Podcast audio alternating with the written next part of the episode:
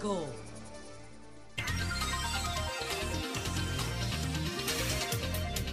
Son las 6:59 minutos. Buenos días, dominicanos, dominicanas, ciudadanos y ciudadanas del mundo. Julio Martínez Pozo. Los comentarios de los temas más importantes en el programa de mayor influencia de la radio y la televisión nacionales. Entonces, señores, nosotros en el día, en el día de hoy, eh, pues tenemos estos temas en este miércoles que ya contamos a 20, a 20 de, de diciembre. Vamos a desarrollar los siguientes temas después de dar los buenos días a todo el equipo del Sol de la Mañana, a la audiencia de Sol, la teleaudiencia de Telefuturo Canal 23 y todas las personas que siguen nuestros contenidos a través de las plataformas sociales. Nosotros hablamos de la comparecencia del presidente Luis Abinader ayer a Sol, eh, de la expulsión judicial de Trump de las primarias presidenciales en Colorado, de la advertencia del juez Alejandro Vargas sobre el Tribunal Constitucional y eh, de la pena máxima para un participante en el asesinato de Jovenel Moises, el presidente, el presidente haitiano. Pero tenemos también eh, que estar pendiente del tema de las lluvias. La Oficina Nacional de Meteorología, la UNAMED, dijo que se esperan, eso fue lo que informó anoche, que se esperan acumulados estimados entre 70 y 100 milímetros de lluvia durante las próximas 24 a 48 horas. Entonces, las provincias más afectadas serían San Cristóbal, Peravia, el Gran Santo Domingo, Monteplata, Sánchez Ramírez, Monseñor Noel, La Vega, Santiago, Puerto Plata, Espaillá, Hermanas Mirabal, María Trinidad, Trinidad Sánchez y Samaná. Ustedes saben que ayer el gobierno tomó medidas preventivas, yo creo que dada las dos últimas experiencias que tuvimos con las lluvias, esas medidas eran necesarias. Ayer hubo una suspensión de, de labores y la capital dominicana fue declarada en alerta roja. Mucha gente después cuestionó porque eh, entendió que la medida fue exagerada. No fue exagerada. Cuando esas cosas no se hacen y después vienen las lluvias y después vienen las tragedias, entonces la gente dice que eso debió hacerse. Entonces, ayer el gobierno actuó de manera eh, preventiva, de manera correcta, porque ya sabemos que cuando estamos hablando de aguaceros intensos, nosotros tenemos que ser precavidos. Y ayer eh, lo, lo, fuimos, ya después, eh, pues eh, se levantó esta situación eh, de, de, las labores y ya pues eh, las cosas se han normalizado manteniendo las alertas correspondientes. Bueno, señores, ayer compareció al sol de la mañana el presidente Luis Abinader, era una comparecencia que teníamos pendiente de fin de año que eh, coincidió y desde luego se agendó para que eh, así coincidiera con eh, nuestro regreso, nuestro regreso a la cabina de sol totalmente remozada. Nosotros pues nos hemos caracterizado por eso. en el momento en el que eh, iniciamos nuestras transmisiones en, este nuevo eh, lugar donde nos, donde nos encontramos, en este nuevo, nuestro, nuevo edificio hace unos años, pues nuestra cabina era bastante moderna, incluso fue emulada, fue la cabina de referencia para muchas otras cabinas que después surgieron. Pero el tiempo pasa, eh, las cosas tienen que ir en constante remozamiento. Nosotros hemos tratado de hacerlo, eh, no solo en el plano tecnológico, en el plano de la información, sino también en una actualización constante, en una actualización constante, en una eh, alimentación constante, porque eh, hay gente que sencillamente vive de lo que ha sido, eh, cultiva un nombre y maneja alguna información y más o menos con eso se, se desempeña, sin desafiarse, sin desafiarse a sí misma. No es el caso, no es el caso nuestro es el caso nuestro. Nosotros eh, nos sentimos eh, comprometidos eh, pues a estudiar los temas que tratamos como si fuéramos ignorantes de ellos. Porque el que cree, el que cree que sabe, el que cree que, que conoce la cosa, el que cree que lo, que lo sabe todo, ya llegó.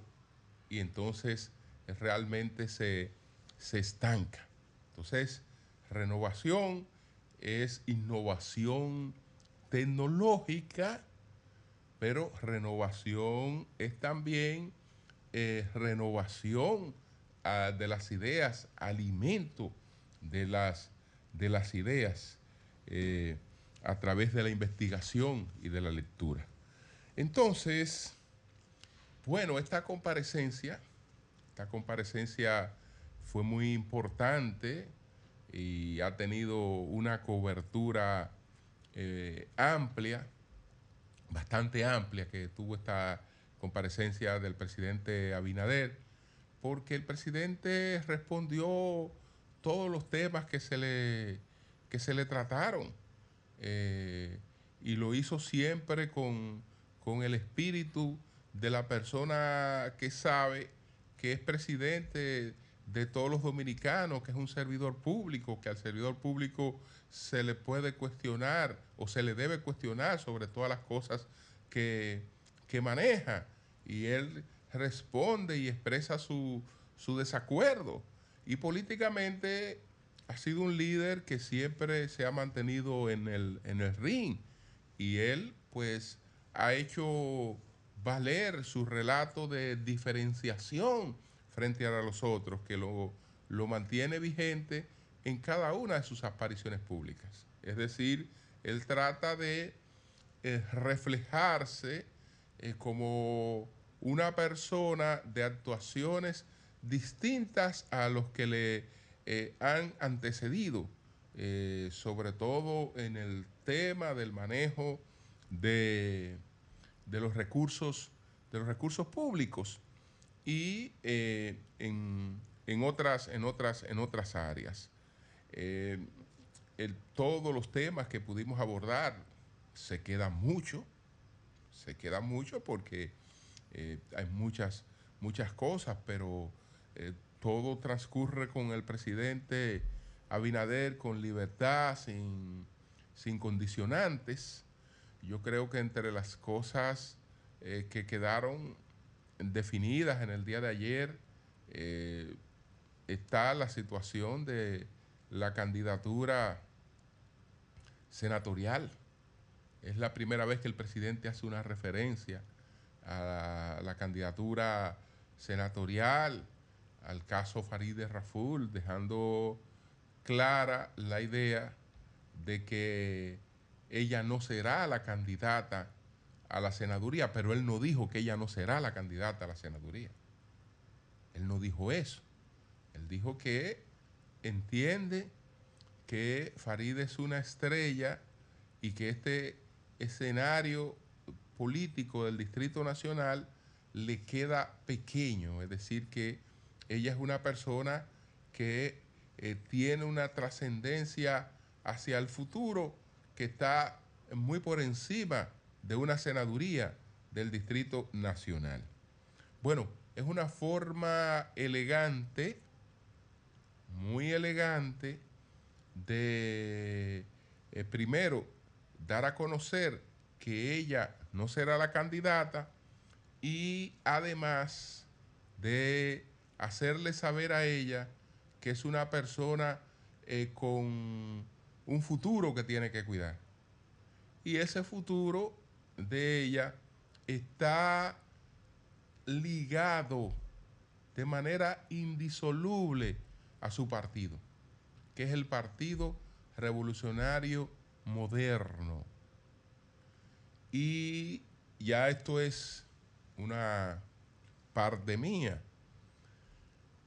Ningún líder, ningún líder que ha sembrado su trabajo en un eh, partido político y, que es de la sangre de ese propio eh, partido político, eh, tiene mejor espacio en ningún otro lugar que en su organización. Lo digo porque nosotros no nos hemos hecho aquí eco de rumores, pero lo hemos visto supuestamente de que ella eh, estaría en una situación de disgusto, que ha tenido conversación con otros líderes. Yo dudo mucho eso.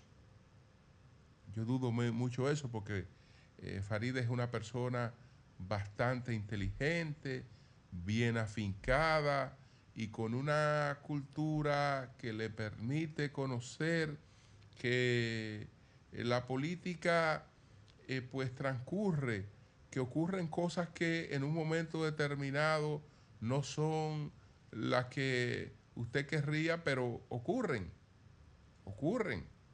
Eh, si Leonel Fernández se hubiese disgustado las dos veces que en el PLD se le despojó de la posibilidad de una candidatura a una diputación, después no habría sido candidato vicepresidencial y después candidato presidencial y después presidente de la República en varios periodos por ese, por ese partido.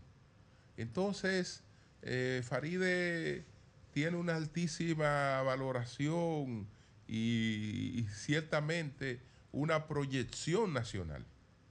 Tiene una proyección nacional. Eh, pudiera decirse que lo que el presidente dice de, de Faride aplica más, aplicaría más para, para Carolina, a quien él sí le planteó que se quedara en la alcaldía del Distrito Nacional, porque aunque Faride pudiera definir en el futuro un proyecto presidencial, ella aún no ha definido un proyecto presidencial. Carolina sí tiene claramente un proyecto presidencial y tiene la estructura de un proyecto eh, presidencial, es decir, que eh, ella ella es una, tiene un liderazgo y es la secretaria general del partido, es una figura nacional con proyecciones hacia, hacia un proyecto presidencial. Entonces, bueno, ese aspecto, más muchos otros que tratamos del punto de vista económico, eh, la visión que tiene el presidente sobre el contrato de de Aerodón, entre, entre otros temas, eh, la situación en, la, en, la, en el sector de la aeronavegación, eh, muchos temas que no lo voy a repetir todo porque la gente tiene la entrevista eh, completa en las redes de Sol y tiene las reseñas particulares que cada una de esas cosas generaron. Nosotros en verdad estamos muy agradecidos del presidente Abinader por el trato que nos ha dispensado, eh, cómo ha distinguido en todo momento nuestro, nuestro espacio y siempre eh, que ha podido eh, ha hecho una parte en su agenda para complacer nuestras invitaciones, como lo hizo esta vez. Eso realmente es un gesto que en mi nombre, en el de Radio eh, Cadena, en el de RCC Media, eh, don Antonio Espallá, realmente agradecemos, valoramos como lo hace todo el equipo del Sol de la Mañana. Entonces, señores, miren, otros temas. Otros temas. Vamos a ver el orden aquí en el que pusimos estos otros temas. Eh, bueno, tenemos una decisión judicial de Estados Unidos, de el estado de Colorado. Nosotros hablamos de Estados Unidos en singular, es decir, cuando referimos a Estados Unidos, nos referimos como si fuera un país y hablamos de Estados Unidos y se piensa que estamos hablando de un país. Pero Estados Unidos no es un país. Estados Unidos pudiéramos decirse que es una federación de países, más propiamente una federación de estados. Es una federación de estados. Entonces, serían los Estados Unidos, no Estados Unidos, pero eh, es más coloquial, es más fácil y ya todo entendemos cuando hablamos de Estados Unidos en singular. Nadie cita eso como si fuera una falta, porque no lo es en verdad. Pero bueno, es una federación de estados. Y una vez eh, fueron dos federaciones de estados. ¿Qué originó que fueran dos federaciones de estados? El tema de la, de la esclavitud porque en el año de 1856 surgió un partido en los Estados Unidos, un grupo de personalidades se agruparon en torno a un partido que se denominó el Partido Antiesclavista Republicano. Hoy nos parecería como hay una mayor identificación de los demócratas con los derechos de las minorías, con los derechos de los que tienen menos ingresos, hoy nos parecería que es totalmente contradictorio que los demócratas fueran esclavistas y los republicanos antiesclavistas. Pero el asunto empezó así. Empezó así. Entonces se formó ese partido antiesclavista. Y ese partido ganó unas elecciones en los Estados Unidos, llevando como candidato a Abraham Lincoln. Lo llevó como candidato y ganó unas elecciones. ¿Qué pasó entonces cuando ese partido ganó las elecciones y la ganó a pesar de que pudiera ocurrir lo que se quedaría en Colorado si la Suprema Corte de Justicia Federal eh, no lo no dicta una sentencia en contra. La candidatura de Abraham Lincoln no apareció en 10 boletas, en 10 estados dijeron esa candidatura no aparece aquí. Y no apareció en, la boleta de 10 estados sureños demócratas. Sin embargo, a pesar de eso, Abraham Lincoln eh, pues ganó las elecciones porque en esas elecciones los demócratas presentaron dos candidatos, uno en el norte y otro en el sur, dividieron su voto y ganó Abraham Lincoln y el triunfo de Abraham Lincoln, que en su propuesta tenía establecida la abolición de la esclavitud, llevó, a los estados esclavistas a eh, independizarse de los Estados Unidos y a declarar los estados confederados, la Federación de Estados Confederados del Sur. Entonces teníamos eh, dos Estados Unidos, dos Estados Unidos, dos confederaciones de Estados en los Estados Unidos.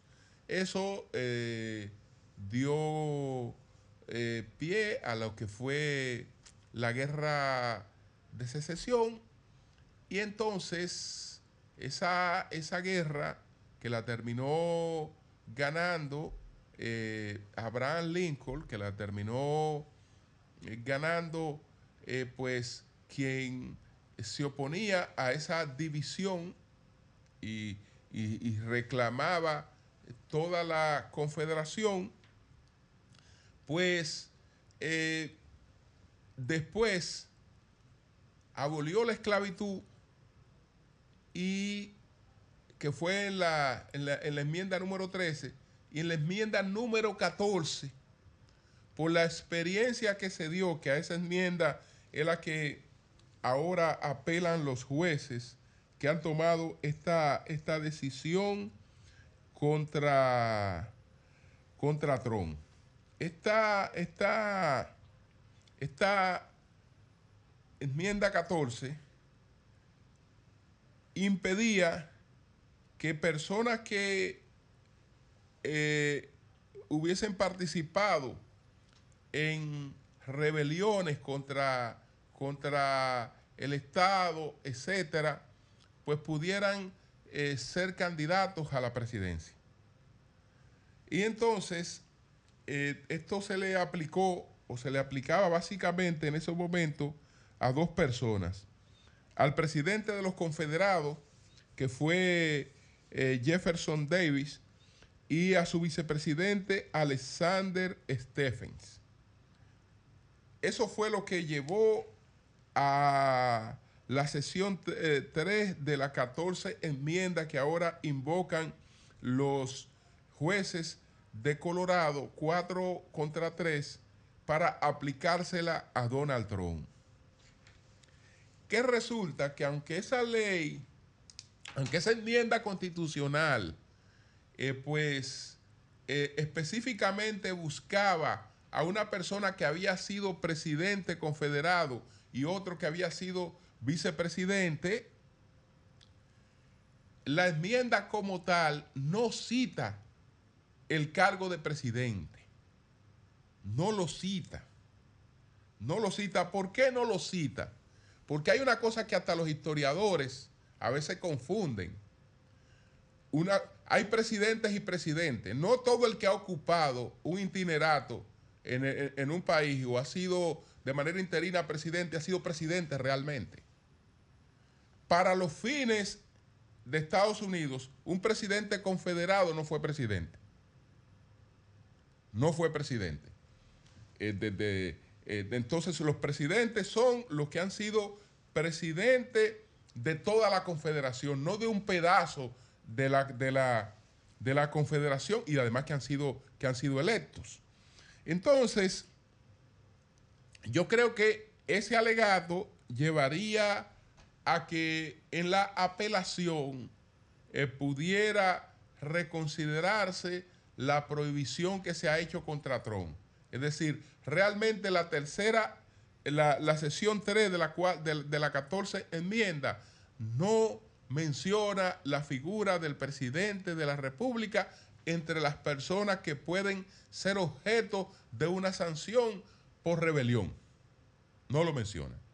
Entonces ya veremos lo que, lo que pasa ahí. Mientras tanto, eh, esto no se había visto. Eso no se había visto desde entonces. Es decir, desde la participación de Abraham Lincoln en unas elecciones en Estados Unidos, no habíamos tenido el caso de un candidato presidencial que no apareciese, que tuviese la posibilidad de no aparecer en la boleta de un estado. Ahora está esa posibilidad y eso eh, hace mucho más compleja la situación de los Estados Unidos. Pero no nos olvidemos de los efectos que a veces tienen estas medidas en la política, sobre todo cuando ya se dan niveles de eh, segmentación, de radicalización. Esta cuestión para quienes empujan a Trump eh, para el electorado de Trump que tiene como base principal a los evangélicos blancos en los Estados Unidos, no es otra cosa, no, quiero decir que sea el único sector que le, que le respalde, pero es una de, de sus grandes bases de apoyo. Los evangélicos blancos, eh, por lo general, si hay cinco reunidos en un sitio, tres y medio son de Trump. Entonces, ¿qué, ¿cómo ven esto? Quienes, quienes apoyan a Trump como un intento por detener, detener su camino a la presidencia. Es decir, que estas cosas a veces tienen un efecto de victimización que políticamente puede tener unos efectos contrarios. Con la diferencia de la debilidad que tienen los demócratas con su propuesta presidencial.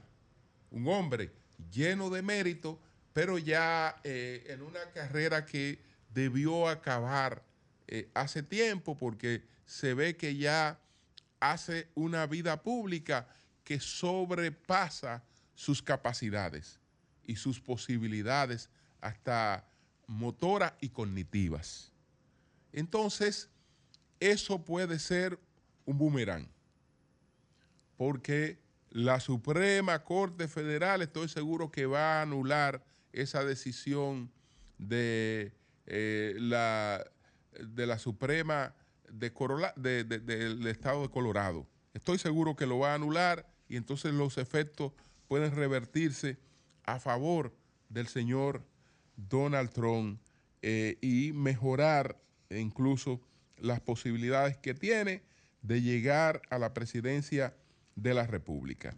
Me quedan unos minutos y quiero referirme, pasando otro tema, a lo que a las declaraciones inusuales de un juez del Tribunal Constitucional.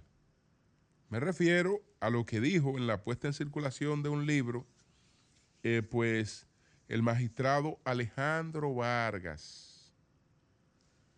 El magistrado Alejandro Vargas, si vemos realmente en el fondo de su cuestionamiento, aunque lo plantea de manera genérica, él lo dirige a la influencia que tuvo eh, la procuradora Miriam Germán en este consejo de la magistratura, porque eh, entre los favorecidos, entre los favorecidos, entre los electos, eh, pues está el esposo de su hija, que es una persona, que es una persona de cuyos méritos no tenemos la, la menor, la menor eh, el menor cuestionamiento, es decir, en su, en su capacidad eh, eh,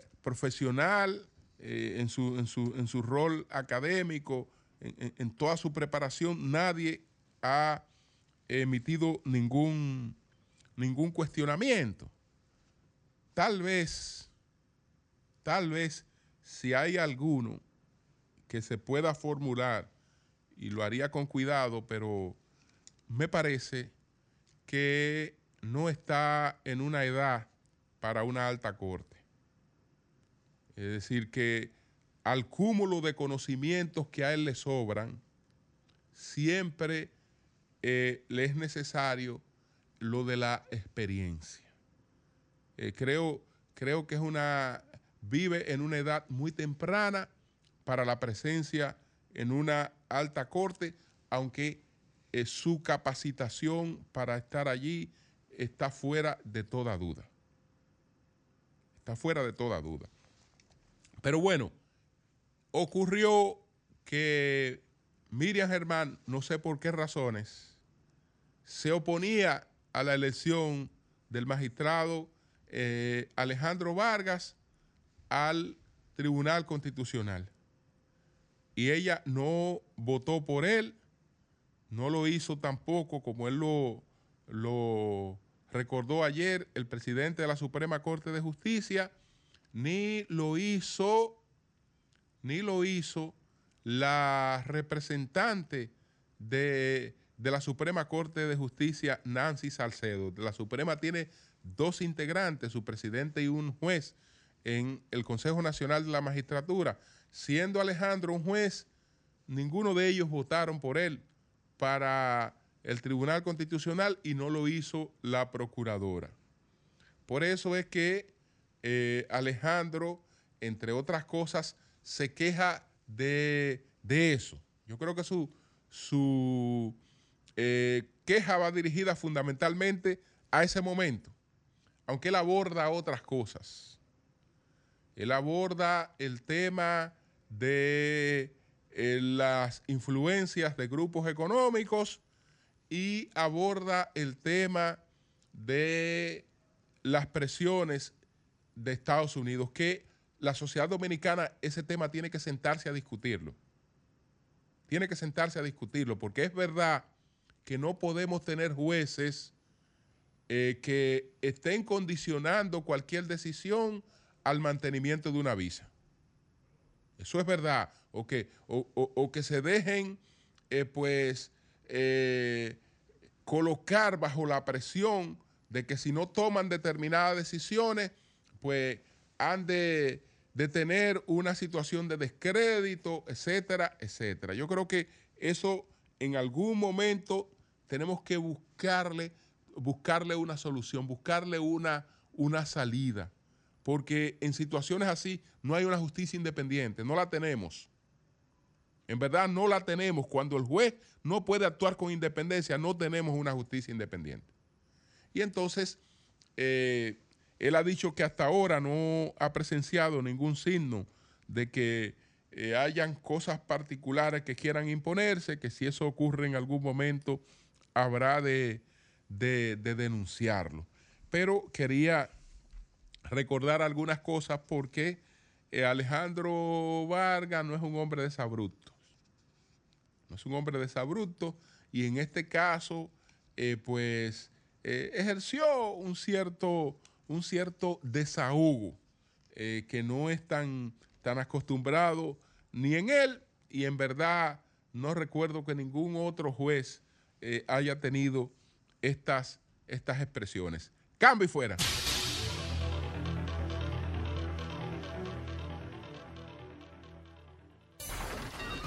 Comunícate 809-540-1065. 1-833-610-1065 desde los Estados Unidos. Sol 106.5, la más interactiva. Buenos días, adelante, buenos días. Buenos días, Julio, buenos días del municipio de Consuelo. Adelante. Julio, sí. ustedes vayan a invitar una autoridad eclesiástica, ya sea de la iglesia católica o de la iglesia eh, protestante, no, no, no inviten a, a José Lalú, hombre, porque José Lalú respeta echando San Antonio arriba de esa de esas autoridades y eso, ya tú sabes. Bueno, pues gracias. Buenos días, adelante. Buenos días, Julio Martínez Pozo. Adelante. Ramón Guzmán. Sí, ¿Cómo adelante. tú estás? Muy bien, muy bien, Ramón. Sí, mira, Julio Martínez, eh, lo peor que le puede pasar a un político es que cuando en la oposición dice una cosa y cuando esté en el gobierno eh, va a hacer otra. Eh, lo que le está pasando a Farideh Raful, que ya el pueblo en el distrito no, para no vale una guayaba podrida. No, no, no, pero tampoco así. A eso le está pasando al gobierno, que no vale nada, porque decían, criticaban los préstamos, criticaban los endeudamientos y ahora llegaron al gobierno y han hecho todo. ¿Me entendiste? Esa es la realidad que está pasando. Por eso, Luis Abinadel, el pueblo dice que es para afuera que va y ellos están afuera y no se dan cuenta. Esa es la realidad, Julio Martínez Bueno, a Farideh Raful nadie le ha cuestionado nunca eh, por vínculo de algún acto eh, digamos, bochornoso, un acto, algún acto irregular, que es lo que eh, puede desvalorizar a una persona en términos de su, de su prestigio. Eh, hay otra cosa que es la popularidad que depende de, otras circunstancias. del rol que tú asumas como opositor, que es distinto al rol que tú tienes estando, estando en el gobierno, y eso es otra cosa. Y eso es otra cosa, pero para que una gente, eh, digamos, sea desvalorizada en, términos de la valoración y del prestigio que tiene frente a, las personas, tienen que ocurrir cosas que en ningún caso han ocurrido con Farideh Raful. Buenos días, adelante. Buenos días, Julio. Adelante. Guzmán, Santo Domingo Norte. Adelante. Me levanto bien temprano para escuchar el programa número uno del mundo. Mira. Gracias. Eh, quiero eh, destacar, ¿por qué no? Porque debemos destacar lo bueno, pero también denunciar lo malo. Pero a, esta vez vi que en Sol de Luz, Julio, eh, se tapaban cada vez que llovía tres casas de agua y los vehículos cuando pasaban. ¿Dónde está, dónde está ese sector? En Santo Domingo Norte, Sol de Luz. Y tú sabes que yo con mis propios ojos, porque me gusta primero investigar mirando la cosa y después hablarla con, con precaución. ¿Tú sabes por qué? Porque las cosas se dicen como son cuando uno tiene pruebas. Vi que la K destapó esa, esa, esa, esa tubería y ya esa gente están felices, tres casas. Sin embargo, también los vehículos, cuando pasábamos por ahí, se inundaban, no, teníamos que estar buscando la vuelta aquí en este municipio para poder pasar, Julio. Y en otro orden, no, vi también, como dijiste tú en tu comentario, bien positivo, esa entrevista con el presidente de la República Dominicana, Luis Abinader, porque lo tomó en cuenta esta emisora que trabaja 24 horas. Gracias a ti. Buenos días.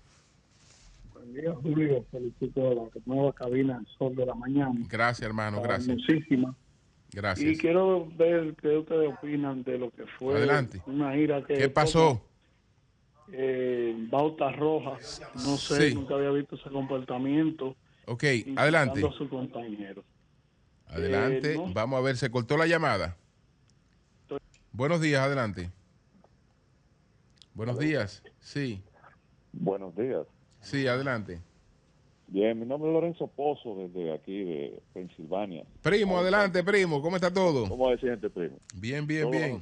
Bien. Primo, yo tengo unos días por comunicarme, pero ha, sido difícil con ustedes allá, la audiencia es demasiado grande.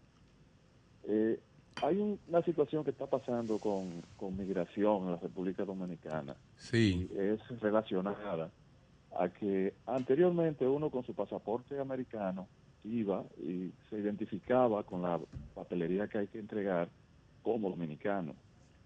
Entonces, en este momento, cuando usted va y normalmente usted llena su documentación, pues pone que es dominicano. Entonces, se le está exigiendo en migración allá, para usted poder salir del aeropuerto, que usted tenga que colocar en la documentación que usted es americano. Entonces yo creo que eso es una, medida que hay que analizarla. Eh, ¿Eso es con el pasaporte americano? Con el pasaporte americano. O sea, usted es dominicano, yo soy dominicano. Sí. Eh, viajo a la República Dominicana. Generalmente yo ponía que era de origen dominicano, ahora tengo que poner que soy americano. Y si tú no lo llenas, pues entonces no te permiten salir hasta que no lo hagas, hasta que no cambie esa, esa condición en el papel. Yo creo que hay que indagar sobre eso porque entonces podría yo pensar que se estaría tratando de abultar un poquito el asunto de las ah, de los turistas en la República Dominicana y eso no está bien. Bueno, vamos a investigar por qué se hace eso. Sí. ¿Por qué, por, qué se hace eso? A ver, ¿cuál es la, cuál es la explicación que tiene esa, esa situación? Eh, ya veremos, ya veremos. Ya veremos. Bien, gracias, primo. Bien, gracias. Buenos días, adelante. Julio. Sí. Días, ¿cómo te sientes, Julio? Bien. Julio, lo que pasa es, Julio, que... Buenos días, adelante. Buenos días, mi negro. Sí. ¿Cómo te sientes? Bien, bien. por este palo y a don Antonio Espallá, que siempre sigue en la vanguardia de este pueblo. Felicidades a todo este equipo maravilloso y Antonio Espallá, que tiene mucha visión. Yo lo admiro mucho, en especial a ti, Julio. Tú no sabes el gran aprecio y el cariño que yo te tengo a ti. Julio, tú hablabas de prestigio, es verdad. Se cortó, se cortó. los Buenos, días, buenos días, a adelante. nuestra amiga. Bu- buen día, Julio. Julio, Sí. Minutos se acaban. pero yo tengo entendido que todo el que vive fuera del país, y ha radicado en otro país, y viene a visitar, no es, es turi- a turistear su país, aunque sea dominicana, a turistear su país, que viene o no. Bueno, Eh, Ese- no, porque se- tú eres nacional. Eh, no, acá. no, no, no, no, pero óyeme, Pedro, Tu país óyeme, Pedro. nunca serás lo- turista. los datos, los datos No, espe- ¿cómo que no? especifican, especifican cuando se trata de un via- de, de un visitante dominicano, cuando se trata de un visitante Sí, extranjero, eh, lo, lo eh, especifican. eh, eso yo lo entiendo, pero eso yo lo entiendo, pero si tú vienes de otro, de, de otro país donde tú vives, a tu, a descansar tu país, que tú no vives, y ve, ve a turistear que tú vienes. No, no, no, no, no, está conceptualizado No, no, así. no. Usted nunca va a ser turista en su país. Si tú te nacionalizas en Claro. otro país, Sí. tu Sí. pasaporte dice el concepto de esa nacionalización, si es por adquisición o si es por nacimiento. Y los inspectores de migración de todos los países están capacitados para determinar esa situación cuando ven el documento. Bueno, son las 7:45 minutos. Buenos días, allí adelante. Gracias, don Julio Martínez Pozo. Muy buenos días a todo el país y por supuesto a este equipazo del sol de la mañana.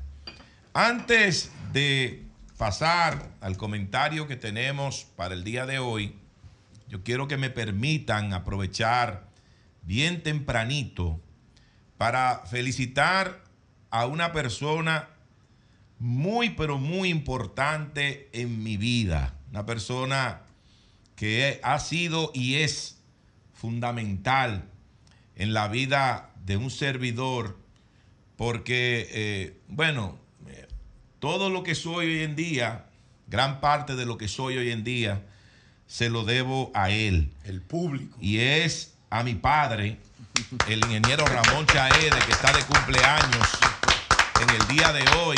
Felicitaciones, felicitaciones. Así que para mi padre, querido, para papi, felicidades. Doctor Chaede. Que Dios te dé larga vida Muy larga. y mucha salud, siempre rodeado como has estado de todos nosotros, tus seres queridos. Te amo, papi. Mire, doctor, felicidades a usted también por tener ese concepto de su papá y si usted lo tiene porque él se lo ganó. Y eso es. es. muy importante. Sí. Mire, doctor. Padre ejemplar. eh, y su papá tiene ese ímpetu así que tiene usted. Bueno, sí, todavía. Sí. Ah, hereditario. Es, es de ahí que viene. El tema, el tema es de ahí. Hoy cumple algo, 77, Nayib. 77 años. Allí yo traje algo para la cabina, maestro, Eh, Manuel. cuidado, La mochila, cuidado. Quería, quería, ustedes saben, ¿Qué es maestro, sí, porque esto hay que comenzarlo temprano, miren. Ajá. Este gorro, Sí. en una ocasión, en la República Dominicana, hagamos un close-up, significó La las festividades navideñas. Sí. Ya ni los gorros llegan. allí, Porque ¿qué tal? como, como se suspendieron la Navidad, Bueno, yo traje este gorrito. No le traje a ustedes para que sintamos la Navidad en la cabina. 7:47 minutos. Nayi, adelante. Estamos en Semana Santa. No lo tiene mal. Miren, señores, miren. El vocero de Anadegas, de la Asociación Nacional de Detallistas de Gasolina, el señor Elías Pérez, ha dado unas declaraciones que de verdad eh, nos, nos han dejado con la boca abierta. ¿Qué ha dicho el señor Elías Pérez? Bueno, que según los cálculos, oigan bien lo que yo estoy diciendo, los cálculos que ha hecho Ana Degas con sus técnicos durante las últimas cinco semanas, el gobierno dominicano se ha quedado con 580 millones de pesos al congelar el precio de los combustibles. Ustedes recuerdan que cada semana que el gobierno congelaba o aumentaba el precio de los combustibles, le decía al país a través de un comunicado y también a través de, un video que colgaba en las redes sociales, de que el aumento iba a ser mayor, pero que el gobierno está asumiendo una parte de, de ese aumento que le iba a pasar a la población, es decir, que estaba subsidiando eh, los combustibles para evitar eh, que subieran más los precios en la República Dominicana. Bueno, pues el gobierno durante las últimas cinco semanas no ha tenido que poner un solo peso para subsidiar los combustibles en el país. Todo lo contrario, todo lo contrario. El gobierno se ha quedado con 580 millones de pesos porque hoy en día está pagando el precio del barril del petróleo mucho más barato. Entonces, ahí es que uno vuelve a preguntarse sobre la famosa fórmula mágica del señor ministro de Industria y Comercio, el señor Ito Bisonó, la formulita de Ito, que le decía a la gente, bueno, eh, usted no sabe que es dueño de la refinería, eh, pero usted es prácticamente socio de ella por los impuestos que paga eh, cada semana o a cada momento cuando usted va a echarle combustible a su vehículo. Usted es dueño de la refinería y no lo sabe. Parece que Ito Bisonó, desde que llegó al Ministerio de Industria, Comercio y MIPIMES, a él se le olvidó todo eso. A él se le olvidó todo lo que él dijo durante la campaña con la famosa formulita. Ah, no, el tema después era de que el petróleo estaba muy caro. Pero y entonces, ¿qué está pasando ahora? ¿Qué pasa en este momento cuando no es cualquiera que está dando esta declaración? Señores, son la gente que venden el combustible en este país que están diciendo, que están diciendo que el gobierno se está quedando con 580 millones de pesos en las últimas cinco semanas que ha estado congelando el precio de los combustibles. Pero el Ministerio de Industria, Comercio y MIPIMES no dice absolutamente nada. Y lo peor de todo, hace una semana le bajaron tres pesitos, dos pesitos y algo a la gasolina premium, igual a la gasolina regular. Y ya, y ya. Pero ¿qué está diciendo Elías Pérez? Que el gobierno, que Industria y Comercio debe reajustar los combustibles a su valor real en este momento, que es mucho menos y que esto va a beneficiar a la ciudadanía, va a beneficiar a aquel que tiene un vehículo y que tiene que echar combustible. Ah, pero no, no. El gobierno, en vez de transferir esa rebaja en el petróleo, en vez de transferirla a los precios de los combustibles, de la gasolina, del gasoil, del gas licuado de petróleo, lo que ha hecho con ese dinero es embolsillárselo. El gobierno se ha embolsillado 580 millones de pesos durante las últimas cinco semanas. Y no lo digo yo, no lo digo yo. Lo dice, lo dice Anadegas. Lo dice el vocero de Anadegas, el señor Elías Pérez. Pero no porque él le da la gana de decirlo. No. Ellos pusieron a sus técnicos a hacer los cálculos y al hacerlos se dieron cuenta, se dieron cuenta de que el gobierno se está eh, quedando con ese dinerito que podría, que podría reflejarse, podría utilizarse para bajar el precio de los combustibles en la República Dominicana. Eso sin contar, sin contar con el 16% del ad valoren, que también es un impuesto que se le pone a los combustibles. Además del ad valoren, del 16% del ad valoren, el gobierno se ha quedado en estas últimas cinco semanas con 580 millones de pesos. Eso es un abuso. Pero a mí me gustaría que, Joan, por favor, me coloque en la pantalla la formulita de hito. Póngame ahí la formulita de hito, por favor, en la pantalla. A Joan. Perdón, está, está puesta. Está puesta. Pues déjenme buscarla aquí porque pensé que la iba a tener en pantalla. Perfecto, ahí está en pantalla. Dice la formulita de hito. Es, es el título que tiene. Y dice ahí impuestos anuales. Eso fue Hito no en la campaña. Igual a monto semanal echado por cuatro, por cuatro semanas, por 12 meses al año dividido entre dos. Y él decía que eso era igual a una X cantidad que lo hacía a usted, el dueño de la refinería, sin saberlo. Pero a mí eso me da, el resultado que me da esa fórmula a mí es igual a pendejos. A que somos todos unos pendejos que desde que ellos llegaron a ese ministerio han hecho lo que les ha dado la gana con el cálculo de los precios de los combustibles con relación al petróleo aquí en la República Dominicana. Es un abuso lo que se está cometiendo. Aquí se dijo que cuando el petróleo bajara eh, de los 100 dólares, de los 90 dólares, donde se ubicó en un momento, hace ya cerca de dos años, sí, cerca de dos años, eh, se iba a nuevamente reajustar el precio de los combustibles. Ustedes saben cuánto está el petróleo en el día de hoy. El petróleo está rondando los 70 dólares y menos.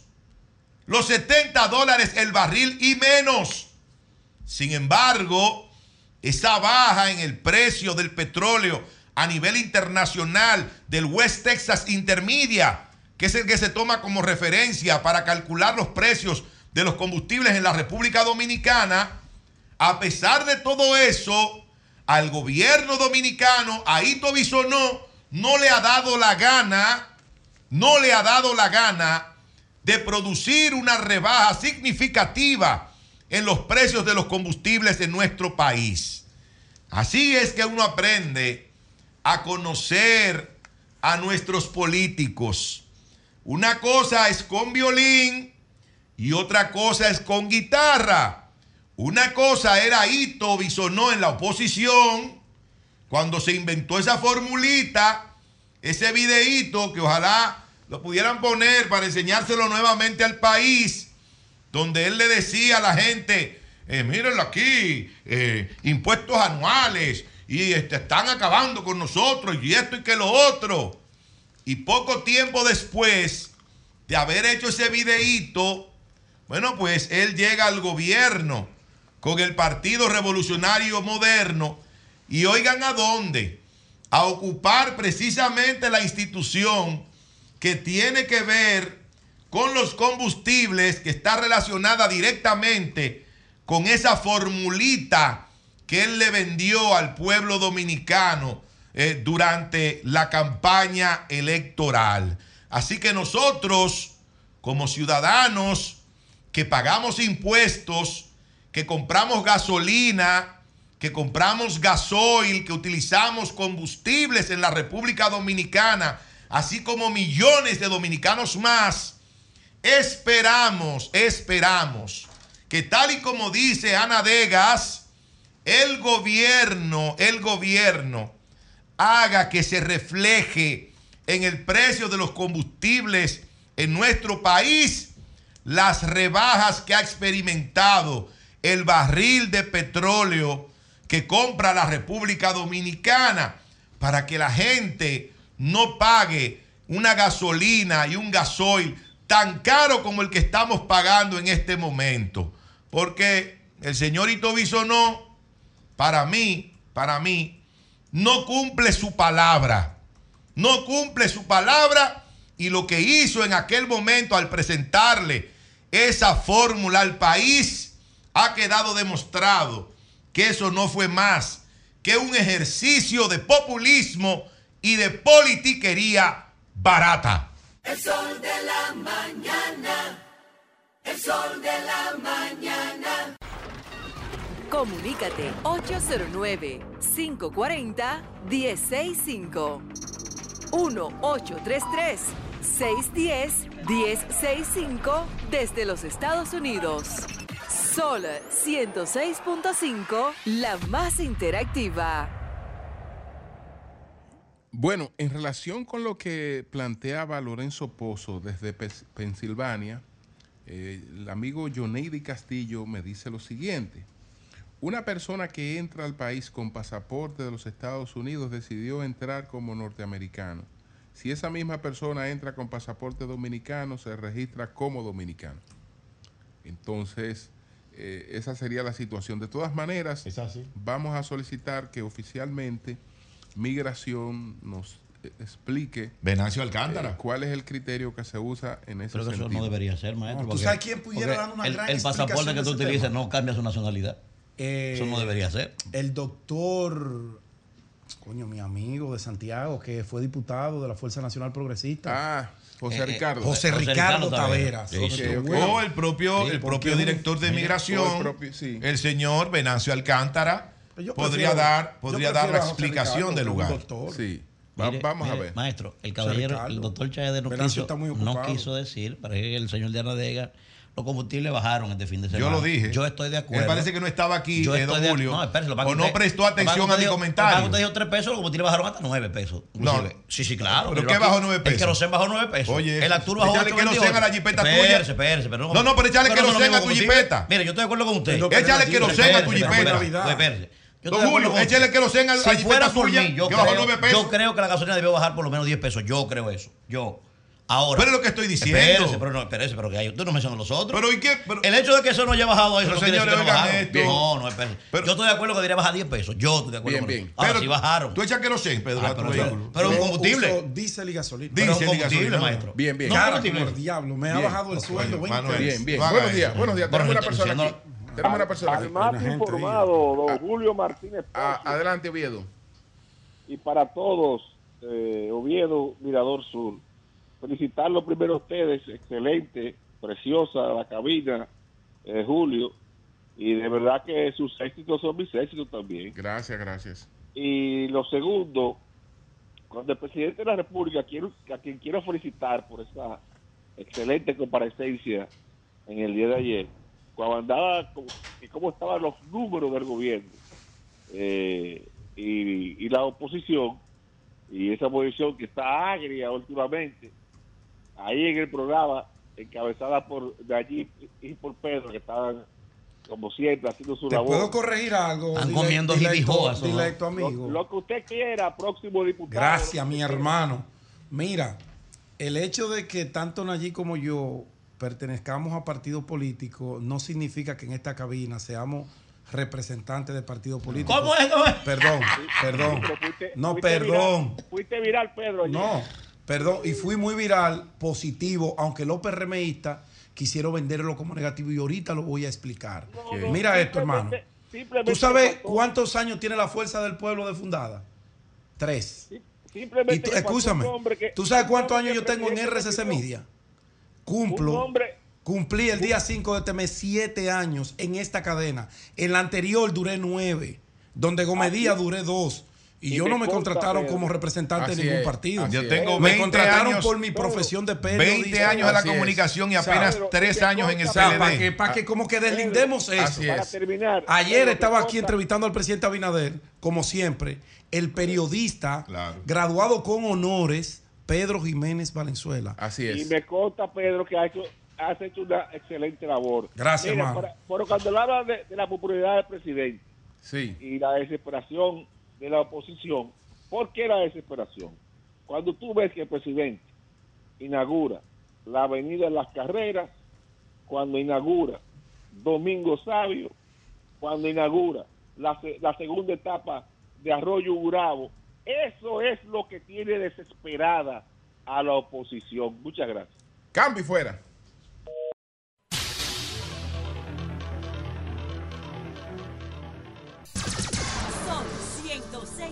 106.5. 8, 10 minutos. Manuel Cruz, adelante. Buenos días, maestro. Buenos días a todo el equipo. Este sol de la mañana y buenos días también a toda la gente, ¿verdad? Que día tras día, pues, nos brinda el privilegio de buscar nuestros comentarios. Miren,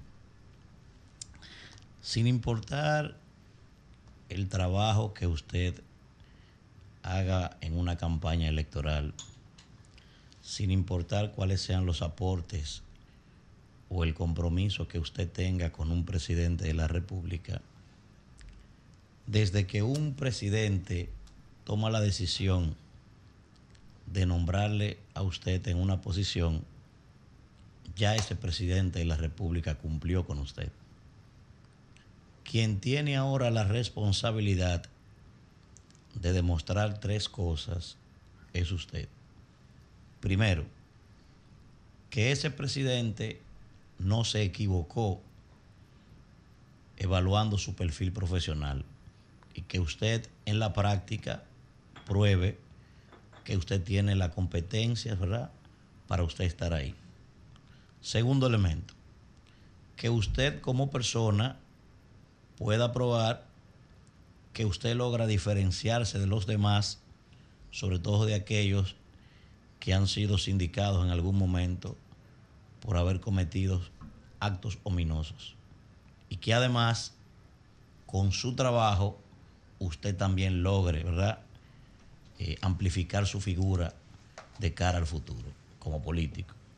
Eso es a usted que le corresponde hacer eso, porque ya ese presidente cumplió con usted.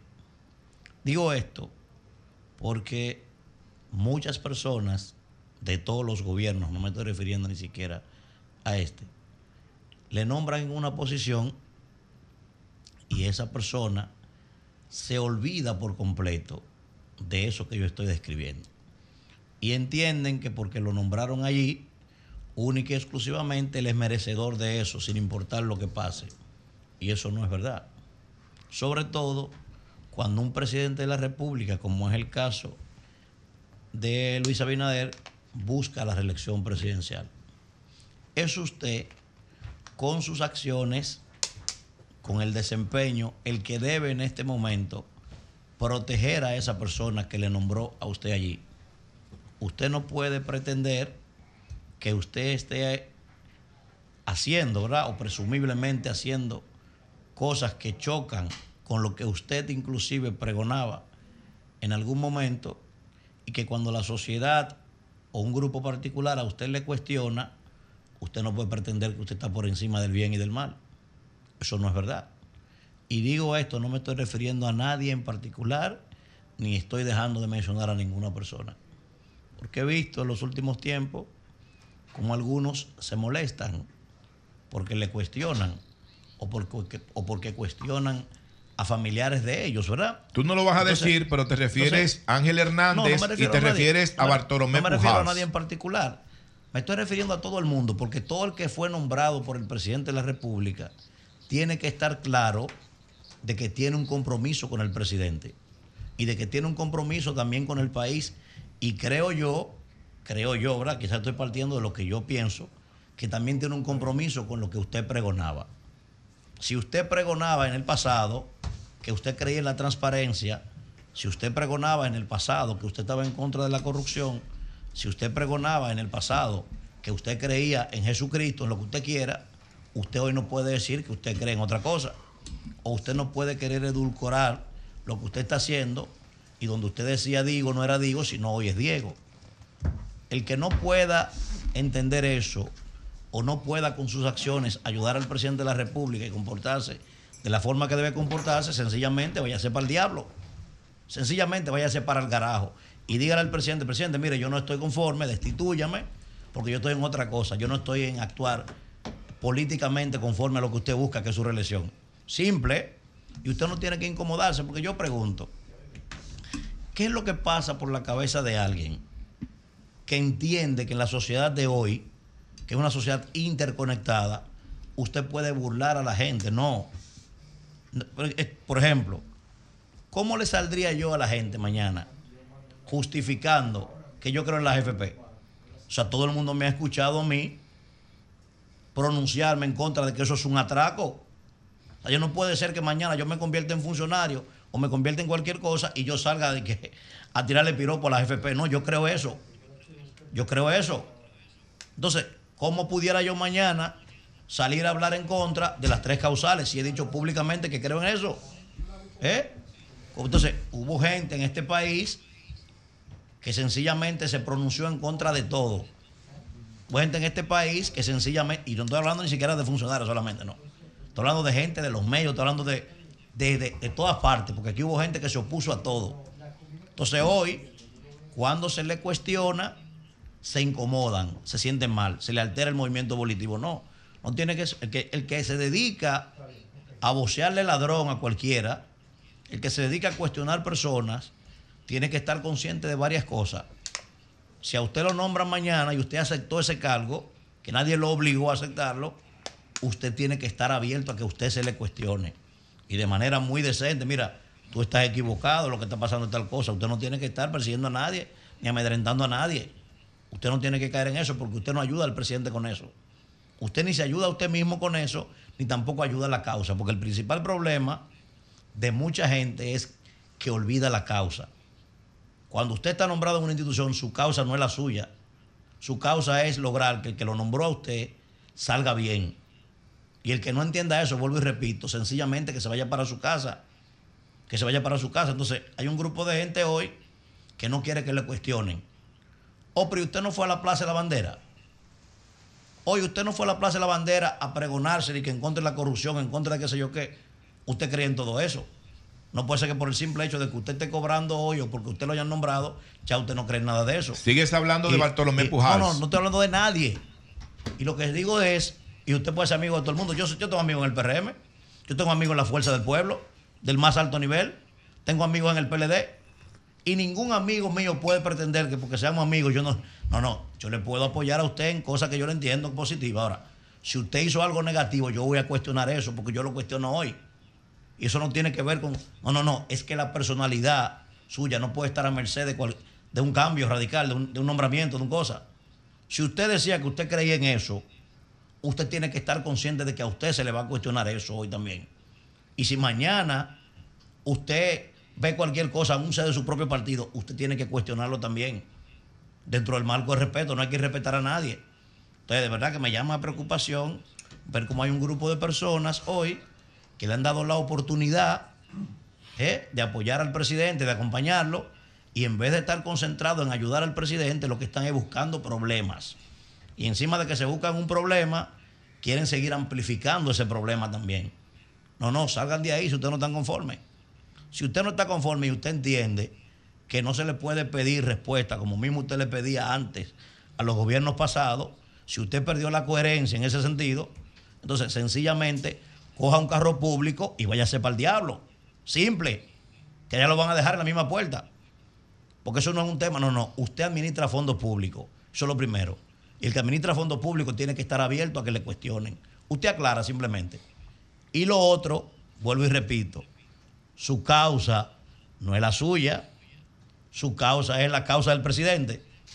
Es que el presidente quede bien, el que lo nombró a usted. Entonces, si usted no entiende eso, mire, váyase para el carajo. Eso por ese lado. Lo otro, señores, miren, hace más de dos mil años que Aristóteles describió lo que él consideraba los tres principales elementos, ¿verdad? Que hay que tomar en cuenta para el tema de la persuasión. Y él hablaba del etos, el patos y el logos.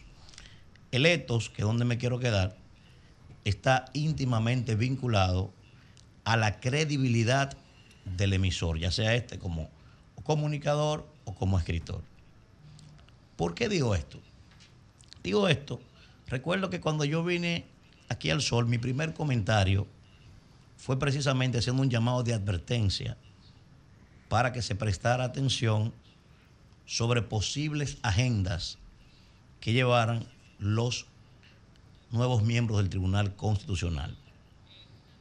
Yo ni siquiera necesariamente estoy de acuerdo con lo que planteó en el día de ayer el magistrado Alejandro Vargas. Yo no tengo ni siquiera motivos para afirmar o coincidir con lo que él está planteando. No lo tengo, ¿eh? no tengo ni siquiera ningún argumento para eso. Ahora, no estamos hablando de cualquier persona, que es donde me quiero quedar. Nadie en este país, nadie en este país puede decir que el magistrado Alejandro Vargas es un hombre que ha estado metido en politiquería en ningún gobierno. Nadie puede decir en este país que el magistrado Alejandro Vargas es un hombre que ha estado ligado a temas de resentimiento personales. Nadie. Entonces, por eso yo pienso que lo que este señor ha dicho y por el prestigio social y el cariño que la gente le tiene a este hombre, se le debe prestar mucha atención a lo que el magistrado Alejandro Vargas está diciendo, de que ahí hay personas que van con agendas para el Tribunal Constitucional. Yo pienso que él, con su trabajo, se ha ganado ese respeto, de que uno le preste atención a lo que este señor está diciendo. Vuelvo y repito, ¿eh? si fuera un individuo politiquero que todo el tiempo anda buscando, buscando sonido en los medios, no, no, pero eso no es el magistrado Alejandro Vargas. Un hombre que está dedicado 100% a sus labores y un hombre que se ha ganado el cariño y el respeto de este país. Repito, yo no tengo ni siquiera argumentos, no tengo ningún argumento para yo coincidir con él. Ahora yo estoy partiendo del prestigio y del respeto que este hombre se ha ganado. Y yo pienso que eso debe ponérsele atención a eso para que mañana, para que mañana no tengamos una situación ahí. Porque miren, podemos estar de acuerdo o no. Ahora, la labor que han desarrollado esos magistrados en el Tribunal Constitucional es una labor que la reconoce todo el mundo en este país. Si quieren, no hagan nada, pero vamos a preservar lo que ya tenemos. Que con eso yo pienso que sería un gran trabajo. No queremos agendas extrañas en ese tribunal, sobre todo de agendas que no son, ¿verdad?, de la prioridad de los problemas que tiene República Dominicana. Don Julio. Bien. El sol de la mañana. El sol de la mañana. Bueno, señores, nos vamos al primer Santiago de América con Jaime Tomás, a quien le reiteramos nuestro agradecimiento tanto a él como a su hijo Jimmy, eh, porque la pasamos muy bien el pasado viernes después que concluimos el programa en Santiago y nos fuimos a la cocina de, de don Jaime. Nos gustó absolutamente todo. Un trato de príncipe que se nos dio ahí. Así es. ¿eh? Y lo mejor fue el precio. Buenos días, Jaime, adelante.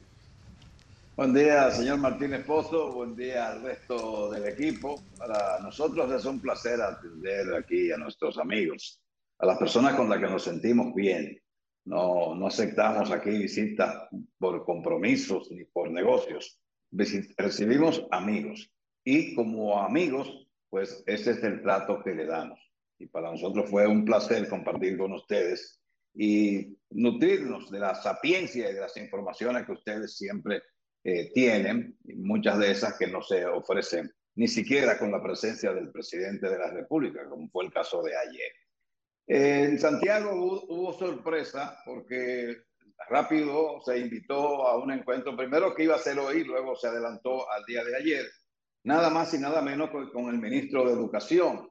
Sorpresa porque este funcionario, desde que fue juramentado, no ha dado muestra de estar muy a tono con los periodistas ni con los propios medios de comunicación. Yo no asistí, no me gusta participar en encuentros con líderes de opinión y directores de medios, yo evito eso. Eh, acudo a veces a las ruedas de prensa del Palacio, a la semanal, bueno, porque es en el Palacio y es el presidente el que está invitando, y Homero Figueroa, que es su portavoz, y los demás miembros de ese equipo, y yo asisto de vez en cuando cuando me invitan, pero lo evito. El ministro en ese almuerzo ayer con eh, líderes de opinión y directores de medios habló de publicidad, algo que es muy importante para todos los que estamos en la comunicación, eh, admitió que el Ministerio de Educación tuvo que devolver al Ministerio de Hacienda una enorme partida destinada a publicidad porque no se, se invirtió en ese renglón, pero que ya el Ministerio tiene dominio de todo lo que tiene que ver con la publicidad y a partir del año próximo ese Ministerio estará colocando publicidad. Eh, quizás son dos razones. Primero, eh, el proyecto de repostulación del presidente obliga a que todos los ministerios tengan que invertir en, publicidad. Y segundo, en el caso del ministro de Educación, es que ante los embates que ha recibido como consecuencia de una licitación y de eh, algo ganado por su universidad Tuapa, él comprobó que no tiene ningún tipo de respaldo, porque aunque fue una licitación con toda licitud, él no recibió defensa, porque no invierte en los medios de comunicación. Y los medios, pues esa es su, su forma de, de, vida y de progreso y de mantenerse en la publicidad. Entonces, él habló, eh, dijo algo que es interesante a los oídos de todos los que están en la comunicación, y yo me incluyo, aunque no asistí a ese almuerzo. Otro funcionario que me llama la atención es el de obras públicas porque este caballero en los últimos tiempos ha estado personalizando las invitaciones de ese ministerio. Hay dos invitaciones para dos actos en los, en, los, que estará el presidente de la República mañana jueves. Uno es la puesta en funcionamiento o la inauguración de un puente, porque es nuevo, puente de Cangrejo, que enlaza la ciudad de Puerto Plata y la de Santiago con Sosúa. Finalmente, este puente que tardó mucho en hacerse porque se tardó bastante tiempo para licitar esa obra, pues será puesto en servicio oficialmente a partir de mañana. Entonces, el ministro de Obras Públicas está personalizando eh, la invitación como si, como que el ministerio es parte de, de su propiedad.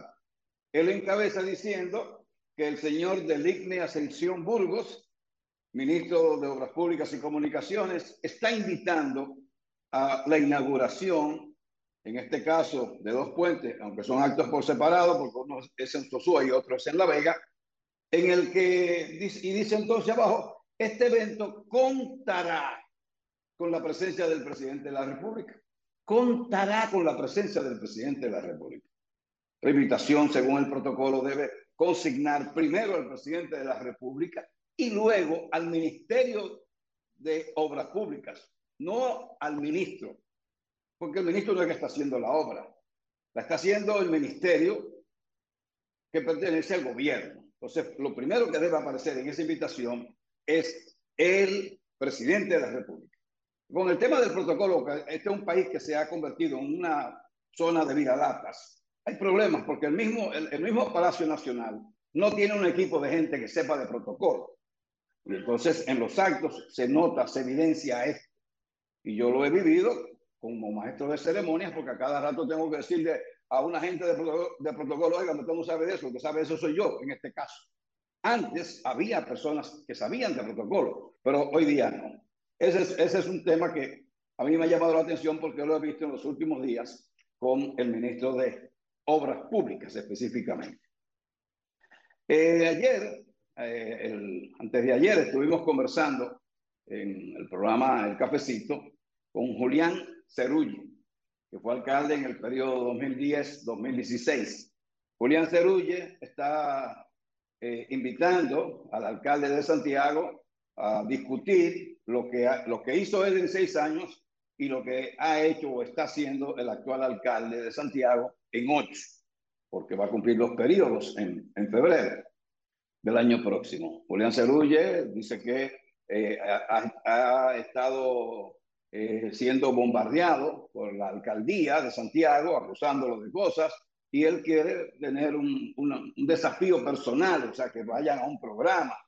Me sugirió a mí, yo dije que no, que yo no aceptaba ser eh, moderador de, un, de, una discusión de, de esta envergadura, que, no, que, que, buscaran otro. Pero claro, el alcalde de Santiago no va a participar en eso, siempre le rehuye a los medios de comunicación, especialmente de Santiago, y no es verdad que le va a conceder el honor al señor Julián Cerulla para participar en un debate. Eso hay que eh, eliminarlo.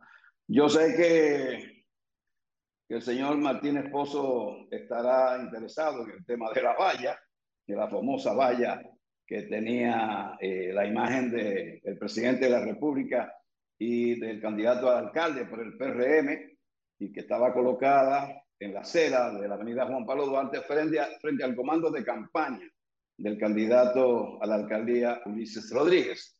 Eh, la verdad es que es sorprendente que el Ministerio Público no haya iniciado una investigación, porque con esa caída de esa valla, que no fue accidental, sino fue que una brigada del ayuntamiento la estaba cortando, Exacto. la dejó casi por completar para que para tumbarla, la dejó así, le pusieron unos puntos de soldadura, supuestamente alegando que se le había pedido eh, por parte de la gente de- del alcalde, de- del, candidato alcalde Ulises Rodríguez, que la dejara así, porque el presidente iba a estar el, el viernes en ese comando de, de campaña. Bueno, pero lo, lo extraño es que el Ministerio Público no haya iniciado una investigación para establecer responsabilidades. Si es de la alcaldía, si es de la empresa dueña de la valla o del candidato. El candidato, no tiene nada que ver porque simplemente ha alquilado una valla que tiene una, una empresa ahí. Pero, y digo por qué lo extraño, porque en ese accidente ocurrido el domingo en horas de la mañana, dos personas, casi tres, resultaron lesionadas. Tres vehículos resultaron dañados. O hay daños a propiedad y hay daños físicos a personas. Entonces, ahora esas personas no saben a dónde acudir, a quién reclamar, porque no se ha establecido con propiedad cuál es el órgano responsable, si la alcaldía o la empresa dueña de la valla. Entonces, el Ministerio Público debe accionar para encauzar porque hay lesionados físicos y hay daños a la propiedad privada, pero nada de eso hasta ahora se conoce. Solo se acusan de ambas partes, se acusa, acusa el PRM, acusa la alcaldía, que hizo una rueda de prensa con su alcalde en el día de ayer. Hoy hay una rueda de prensa que está invitando el dueño de la propiedad publicitaria de la valla, pero no hay a ciencia cierta todavía nada establecido con propiedad. Y el Ministerio Público tiene la responsabilidad de actuar en este caso, pero no lo hay.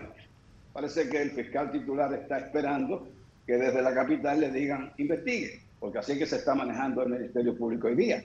Todo está concentrado en la capital. Y desde la capital es que hay que decirle, investigue, haga esto, haga aquello. Así estamos.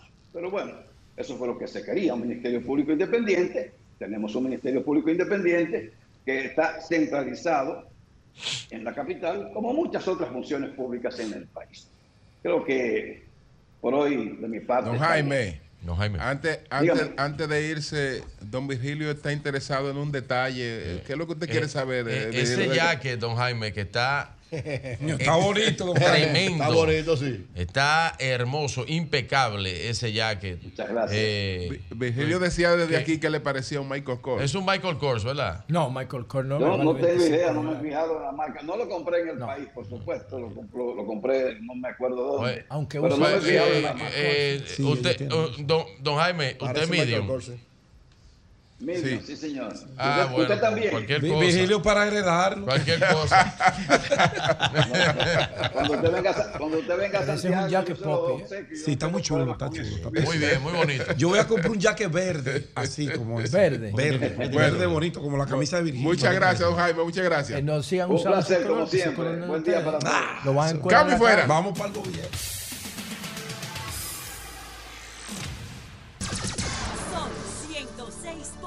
106.5. 8.39 minutos. Buenos días, José, adelante. Saludos para Pablo Maquini, que está Ay, admirado sí. con nuestra cabina. Pablo Tan Martínez. admirado que vino ayer junto a Hay Cristian que hacer una Jiménez reunión sobre esta a cabina. disfrutar esa entrevista exquisita que Hay hicimos. que hacer una aquí. reunión sobre esta cabina. ¿Sobre la cabina o sobre Pablo? Sobre la cabina. Cristian? Bueno, señores, miren, un par de cosas. Primero, yo quiero referirme al pronóstico de lluvia que teníamos ayer. El pronóstico de lluvia que teníamos ayer es un indicador de cómo el cambio climático está afectando a la sociedad. Miren, yo tengo una aplicación, tengo dos aplicaciones por mi proyecto de acuacultura para el tema del clima, porque eso es fundamental para mí. Y entonces la principal que yo uso es Weather Channel soportada en tecnología de IBM. Esa es la aplicación que yo uso, la que le tengo mayor confianza predictiva. ¿Y qué decía Weather Channel IBM en el día de ayer? Decía lo siguiente. Decía que a las 5 de la tarde, a las 5 de la tarde, eh, había posibilidad de lluvia en un 96%. Bueno, a las 5 de la tarde yo estaba caminando en el mirador. Sin ningún problema. A las 6 de la tarde, Weather Channel plantaba, proyectaba, predictaba 71%. A las 7 de la noche, 99%. Yo estaba haciendo calistenia al aire libre. A las 8 de la noche, 100%. A las 9 de la noche, 92%. Y solo cayó una, lo que nosotros le llamamos harina. A las 8 y media de la noche empezó a caer. Estaba en el techo de mi edificio. Y decidí bajar. Dije, mierda, va a llover. No llovió nada. Bueno, ¿eso es malo o es bueno? No. Eso es simplemente que si estas aplicaciones, con toda esta, este, esta calibración satelital, no pueden acertar un pronóstico, imagínense el resto. Imagínense el resto. Y el fenómeno del 18 de noviembre, hace un mes, nadie lo pudo proyectar en su real magnitud. Y el de ahora, ¿qué hicieron las autoridades? Se fueron al peor escenario para cubrirse. Declararon alerta y al final no llovió. Pero el mismo IBM estaba diciendo que iba a llover 100% a las 8 de la noche y no llovió. Por lo menos en el área donde yo la, la puse a predecir que fue en el Gran Santo Domingo. Y no llovió. Y así de impredecible está el clima en estos momentos. ¿Qué genera eso? Yo no tengo información, no me he puesto a buscar sobre eso, pero lo, lo cierto es de que el pronóstico de lluvia no se cumplió. Por otro lado, yo pienso que la, la entrevista que el presidente tuvo a bien ofrecernos ayer tiene carácter histórico. ¿Por qué? Bueno, porque nosotros le abordamos al presidente sobre los temas más importantes de la agenda nacional. Y yo particularmente creo que el presidente se va a reelegir. Lo estoy diciendo aquí hace varios meses. Inclusive él ayer ya proyectaba un gobierno en reelección, haciendo algunas eh, proyecciones eh, de políticas públicas. Bueno, habló de que tiene entre 57 y 62, el mismo perfil de Danilo del 2016. Y como creo eso, y me siento bien, porque creo que el presidente es un tipo confiable para el país. O sea, el país ya tiene tres años y pico liderado por el Abinader y yo pienso que el presidente se siente en buenas manos, en, la sociedad. ¿no? no creo que haya riesgo de ningún tipo ahí. Dicho esto, lo que el presidente dijo nos permite a nosotros hacernos una idea de lo que viene. Y uno de los temas donde yo tengo mayor preocupación es en el tema de la seguridad vial. Para mí no es tránsito ni transporte, es seguridad vial es el eje número 9 de seguridad perimetral. El eje número 9.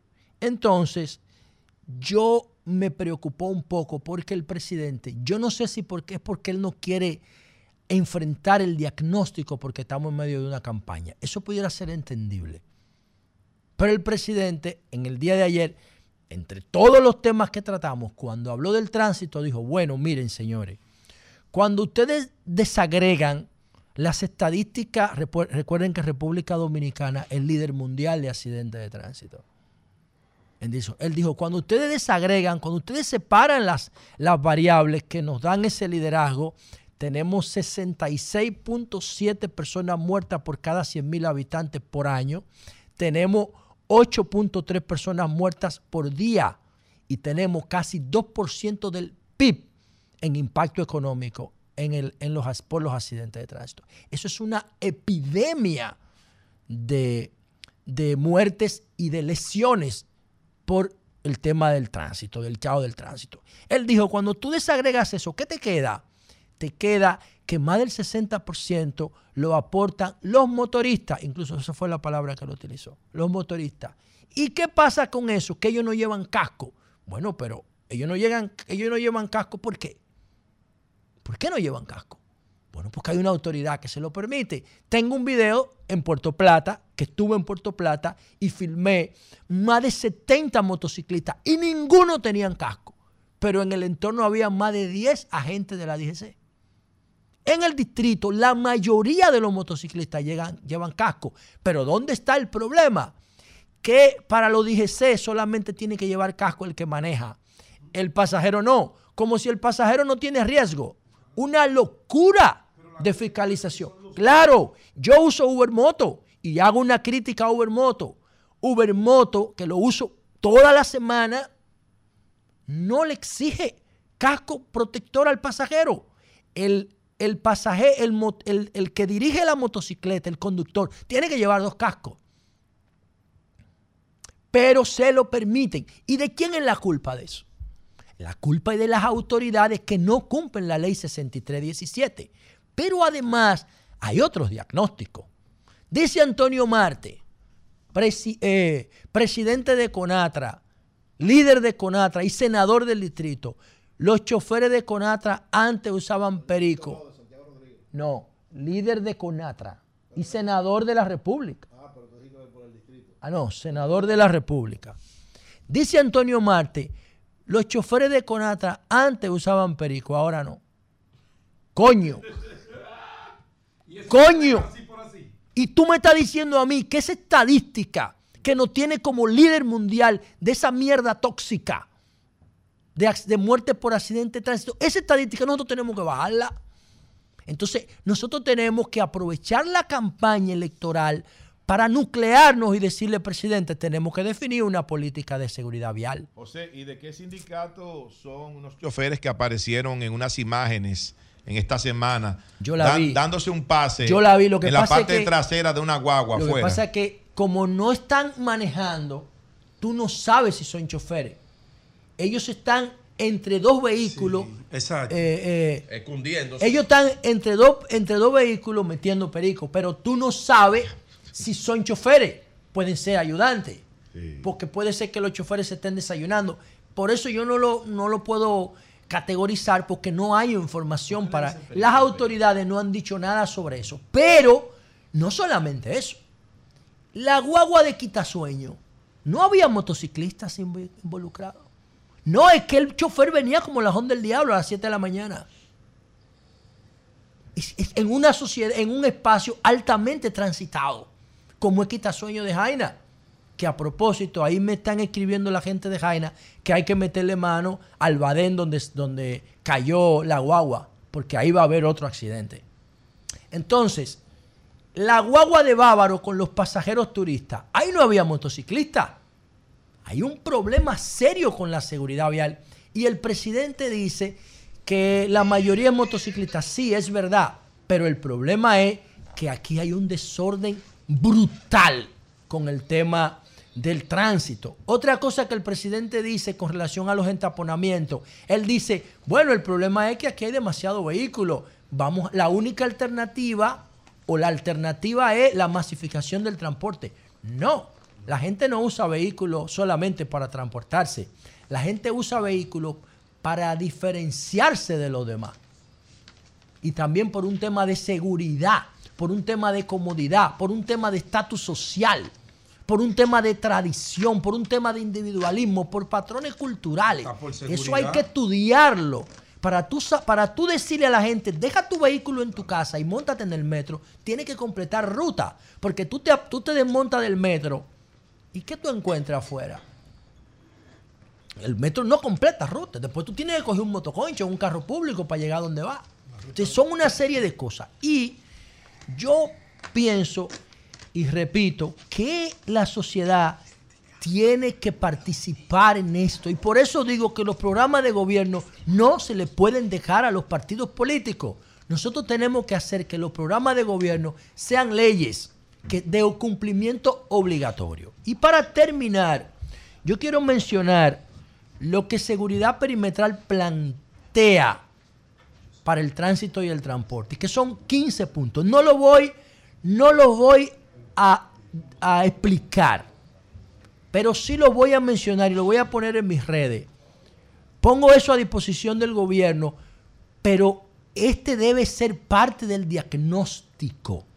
Y ese diagnóstico tiene que comenzar con una declaración de emergencia para el sector tránsito y transporte. hay que declarar de emergencia la seguridad vial en República Dominicana. De. Y después que se hace esa- es- haga esa declaratoria de emergencia, nosotros proponemos lo siguiente, sin explicarlo. Primero, marbete electrónico. Segundo, cumplimiento estricto de la ley 63-17. Tercero, eliminación de privilegios a sindicatos, inspección de droga y eliminación de los servicios vía IP de la DGC. Cuarto, relación, capa de gobierno electrónico para relacionar los vehículos que entran por aduana y los que registra y marbetea la DGC. Quinto, definir los corredores de seguridad vial y clasificar las vías por uso y fiscalización. Seis, gabinetes, eh, gabinete social y filosofía conductual. Esto tengo que explicarlo 30 segundos. ¿Por qué?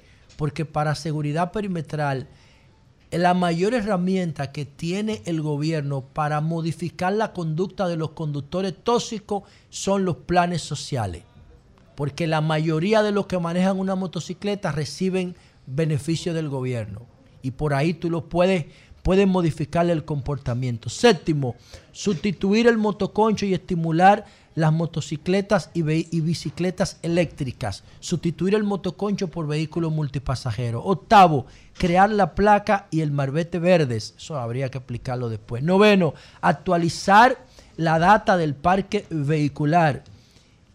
Décimo, actualización vial permanente en materia de infraestructura. Décimo, la ley 1207 y la participación del sector privado. ¿Qué es la ley 1207? Ustedes saben que toda la multa que pone la DGC se lo llevan a la Procuraduría para comprar la comida a los presos. O sea, toda la multa que pone la DGC, la mayoría de ese dinero va para Procuraduría para mantenerlo preso en la cárcel. Esa ley hay que modificarla. 13. Paquete tecnológico y formación de estímulos y bodycam para los agentes de la DGC. 14. Doble jornada de trabajo y doble jornada de horario en los colegios privados.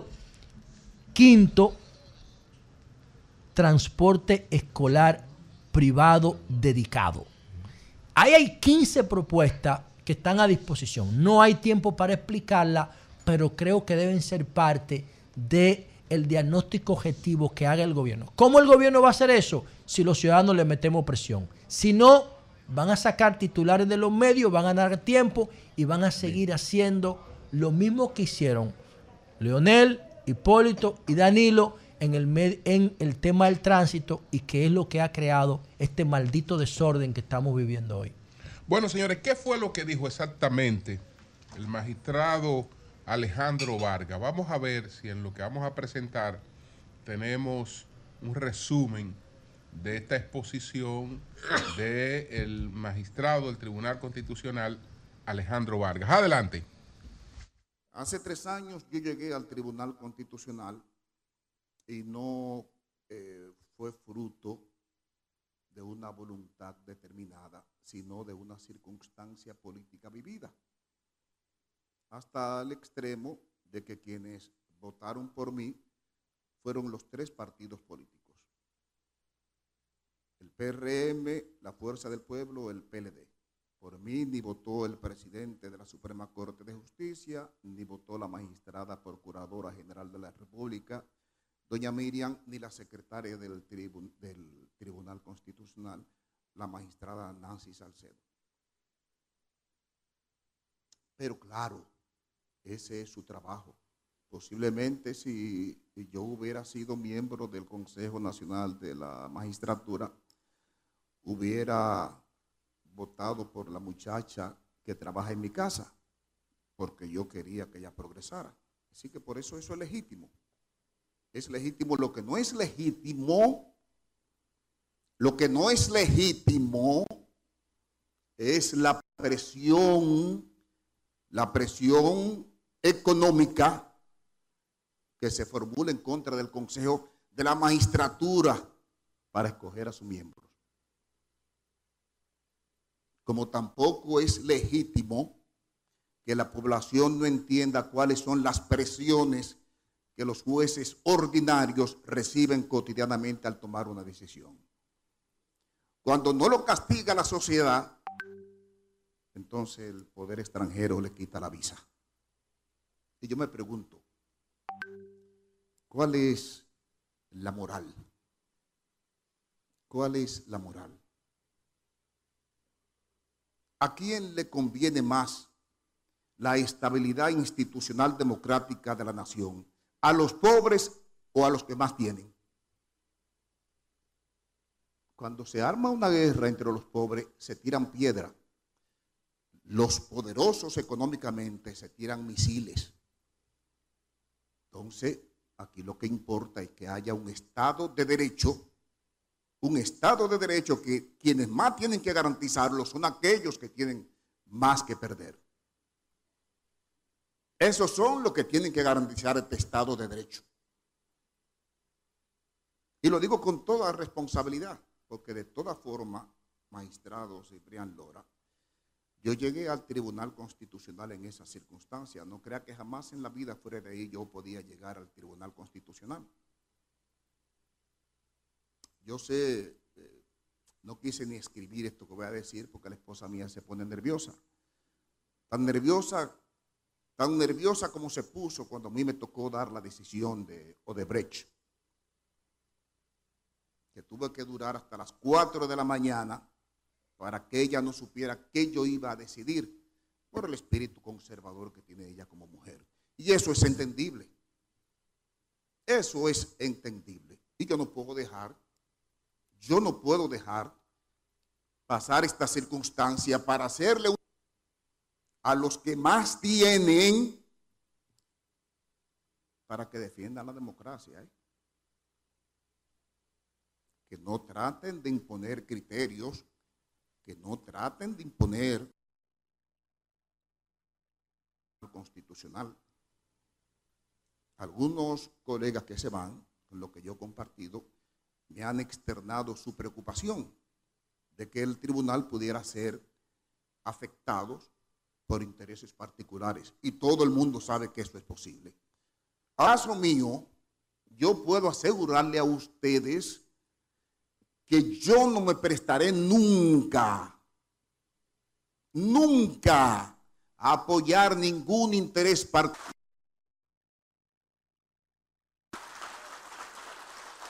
Y, ese legado, ese legado que el propio presidente del Tribunal Constitucional de la República ha dicho que nos dejaron Duarte, Sánchez y Mella. Mi labor en el tribunal en todos estos años, en estos tres años, ha sido una labor pacífica. ¿Por qué? Porque hasta ahora no he visto ningún sesgo particular que trate de contaminar las decisiones del Tribunal Constitucional. Hasta ahora. Hasta ahora, pero si eso pasara, señores, mis colegas verán las garras y no voy a guardar silencio. Yo no voy a guardar silencio porque este país no van a hipotecarlo. Y si los americanos quieren que me quiten la visa, como se la han quitado a otros. Que la quiten como los han quitado a otros, para que lo sepan. Este libro que estoy poniendo hoy en circulación y que decidir los derechos al Tribunal Constitucional es un libro de contenido didáctico. La intención mía es que el ciudadano conozca sus derechos, porque en la medida que el ciudadano conoce sus derechos, en esa medida tendremos la fortaleza necesaria para defender la soberanía de este país.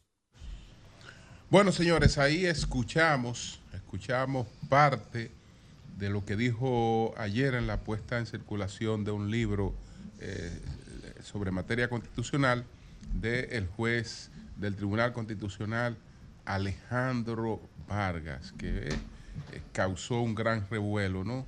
Todo lo que todo lo que ha planteado allí. Queríamos que eh, las personas tuvieran la oportunidad de, de, escucharle, de escucharle. Nosotros tenemos que hacer una pausa. Pero vamos a anunciar que ella está aquí. Ella está aquí. Y vestida de Navidad. Ella está aquí. Es rojo. Ella, ella está aquí. Hermosísima. Farideh Raful. Ella viene ahora. Cambio y fuera.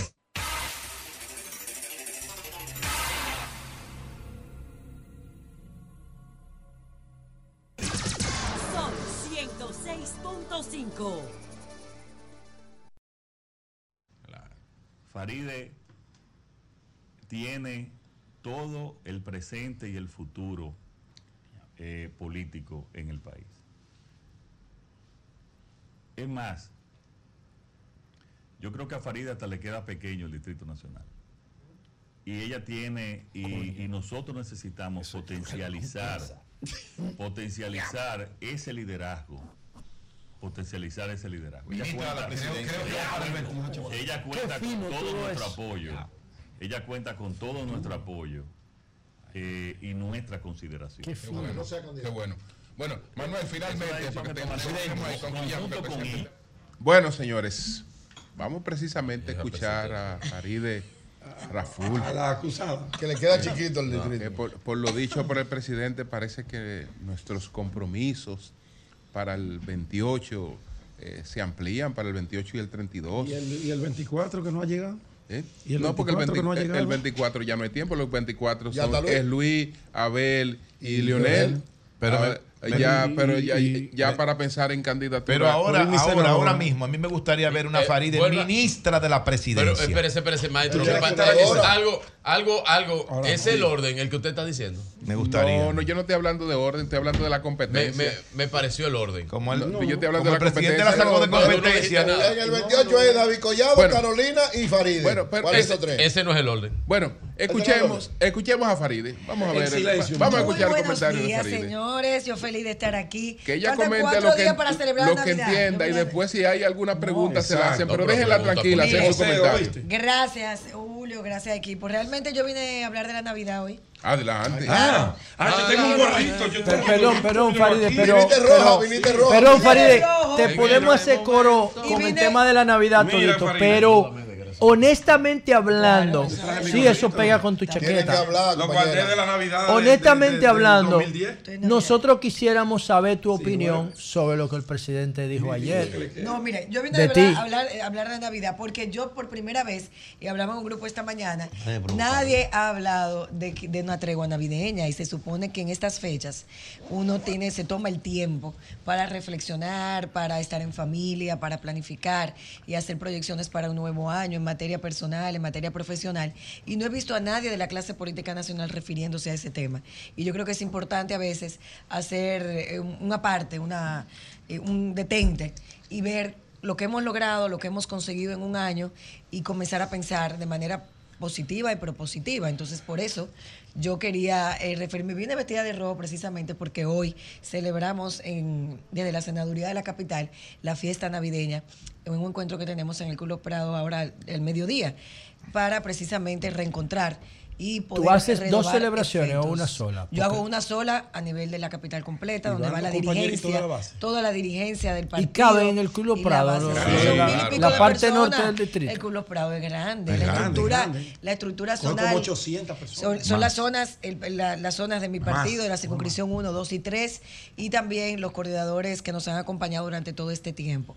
Y como estamos en esa etapa, yo sí quiero decir que si en algún momento nosotros hemos actuado eh, de alguna manera que podemos decir, bueno, vamos a, a ver cómo nos reivindicamos respecto a estos temas, esta es la mejor época para hacerlo. Yo particularmente me siento muy satisfecha de lo que hemos hecho durante todo este año de trabajo, en los últimos tres años, pero sobre todo en este 2023, que fue muy fructífero desde el punto de vista legislativo para, para mí como persona, como legisladora, como proponente de varios proyectos de leyes, pero también de una parte fundamental y neurálgica para cualquier persona que trabaja política, que es la de permanecer en, en constante de- en, contacto directo con el terreno al que uno representa, con las juntas de vecinos, que hemos servido de voz para poder canalizar soluciones a cada uno de los sectores donde nos hemos involucrado en alguno de los temas.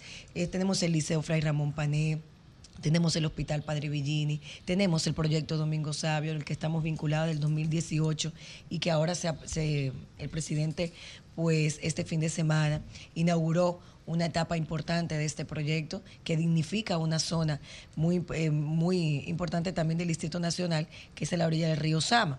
Y así varios proyectos más que nos hemos involucrado y hemos podido interceder ante las autoridades competentes. Así que nos encuentra este final de año previo a una noche buena, con mucha satisfacción, con mucha alegría, celebrando la vida, agradecida de Dios, de la familia, de los amigos, de los equipos de trabajo, como ustedes que están aquí, que nos enriquecen cada día con cada una de sus opiniones, de sus criterios esgrimidos y que todo lo que pueda pasar en mi vida, yo siempre digo, va a ser para cosas mejores y para cosas mucho más positivas que la que tenemos hoy. Y lo haremos siempre con mucha dignidad, de manera honesta, franca, transparente y sin renunciar a mis principios y a mis convicciones, las que defiendo, no importa el costo que eso conlleve. ¿Cómo se visualiza Faride hacia el futuro? ¿Hacia dónde va Faride en términos de futuro? No estoy hablando de cosas inmediatas ni de chelcha inmediata. ¿eh? No, yo me visualizo construyendo, construyendo y construyendo y aportando lo- desde donde esté y donde pueda un granito de arena para que este país tenga instituciones más fuertes, para que podamos eh, ser eh, más justos desde el punto de vista de, la, de arbitrar las leyes, de que las personas tengan más oportunidades, que tengamos un sistema de calidad en materia educativa, en materia de salud, en materia de vivienda.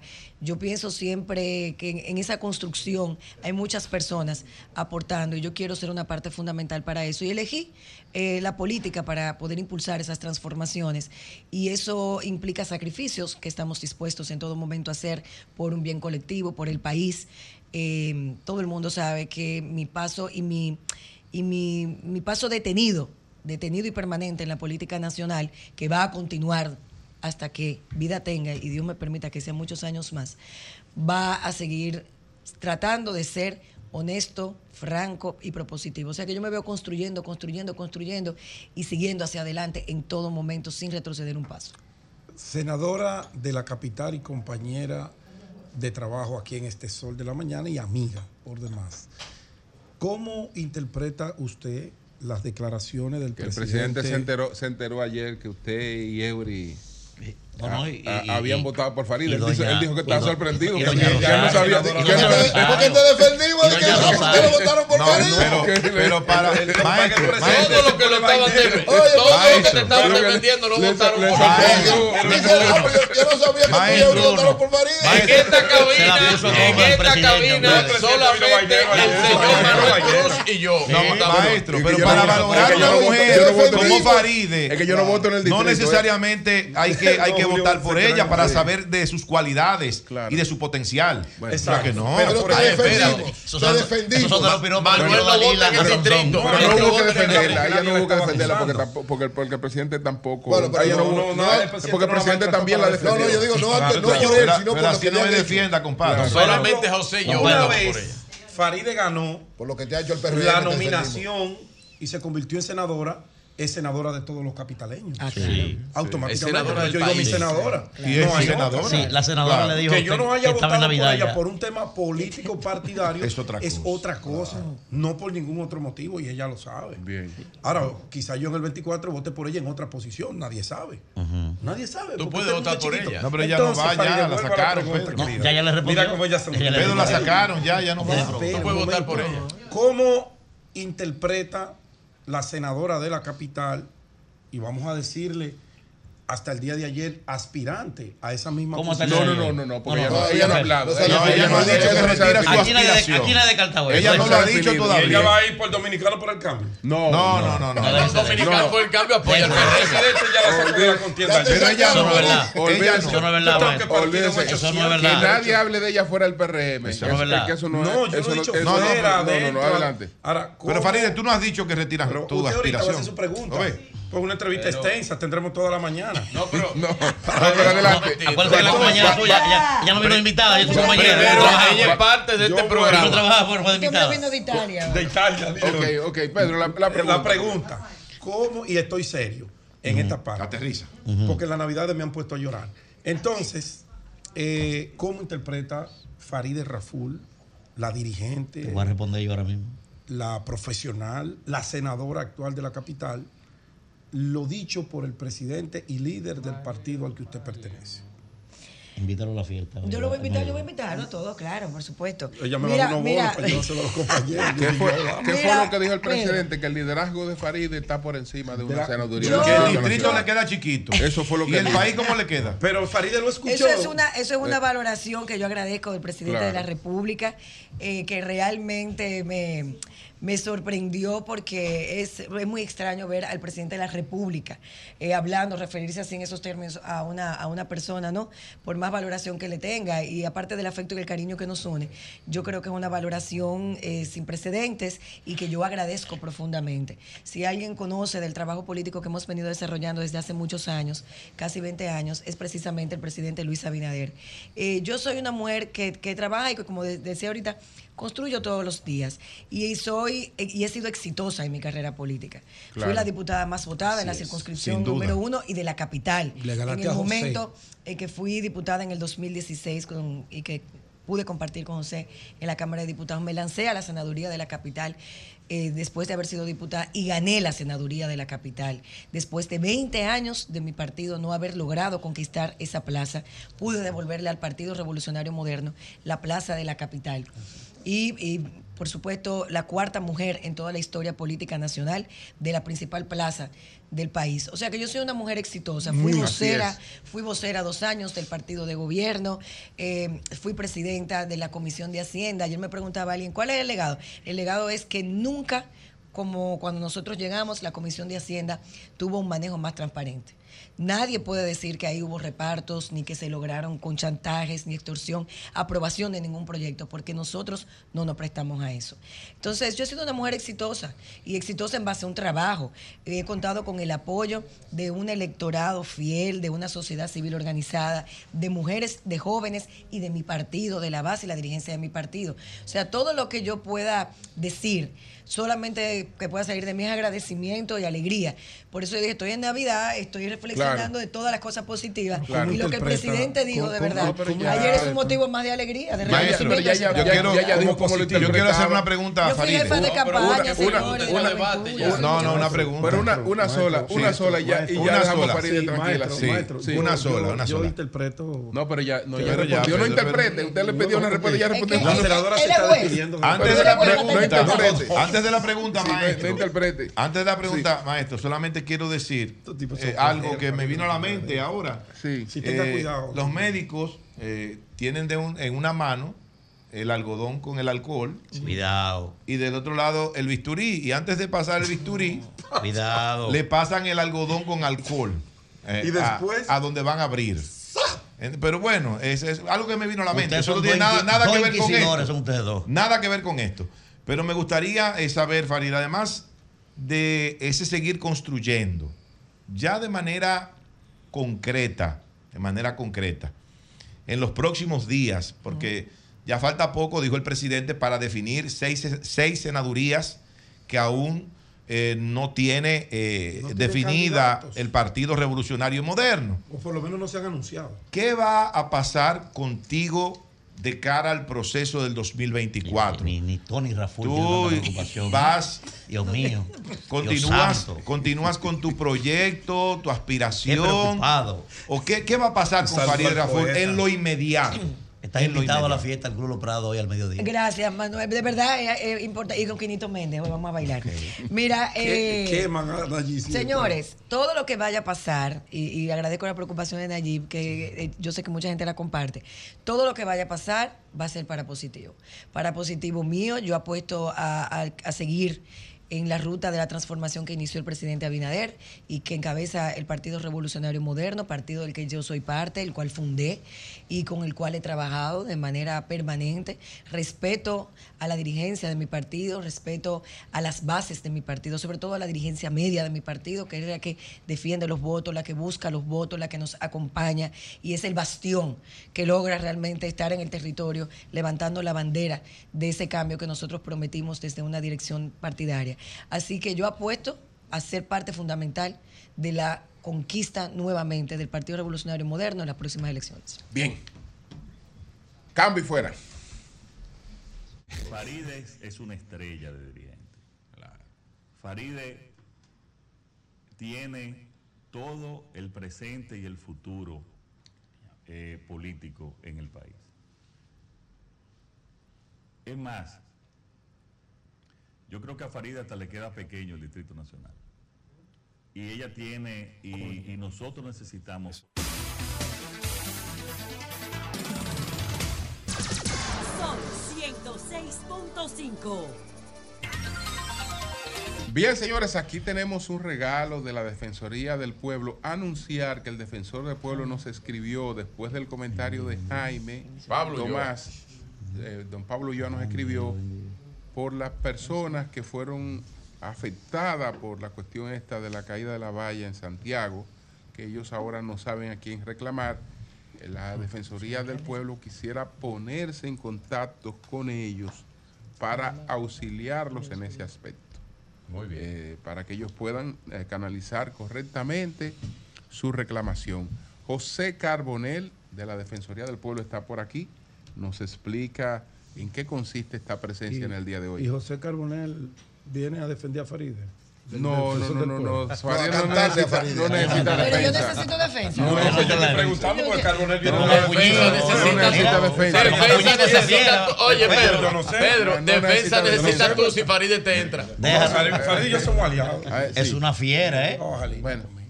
Bueno, muchas gracias. En primer lugar, pues eh, darle las gracias al grupo Sol de la Mañana por recibirnos. ¿Cómo no? Y venimos acá pues cargado de mucha energía y entusiasmo para transmitirle a las familias dominicanas en esta época donde diríamos desde el defensor del pueblo que nos devuelve la ilusión de la infancia y los placeres de la juventud que es la Navidad.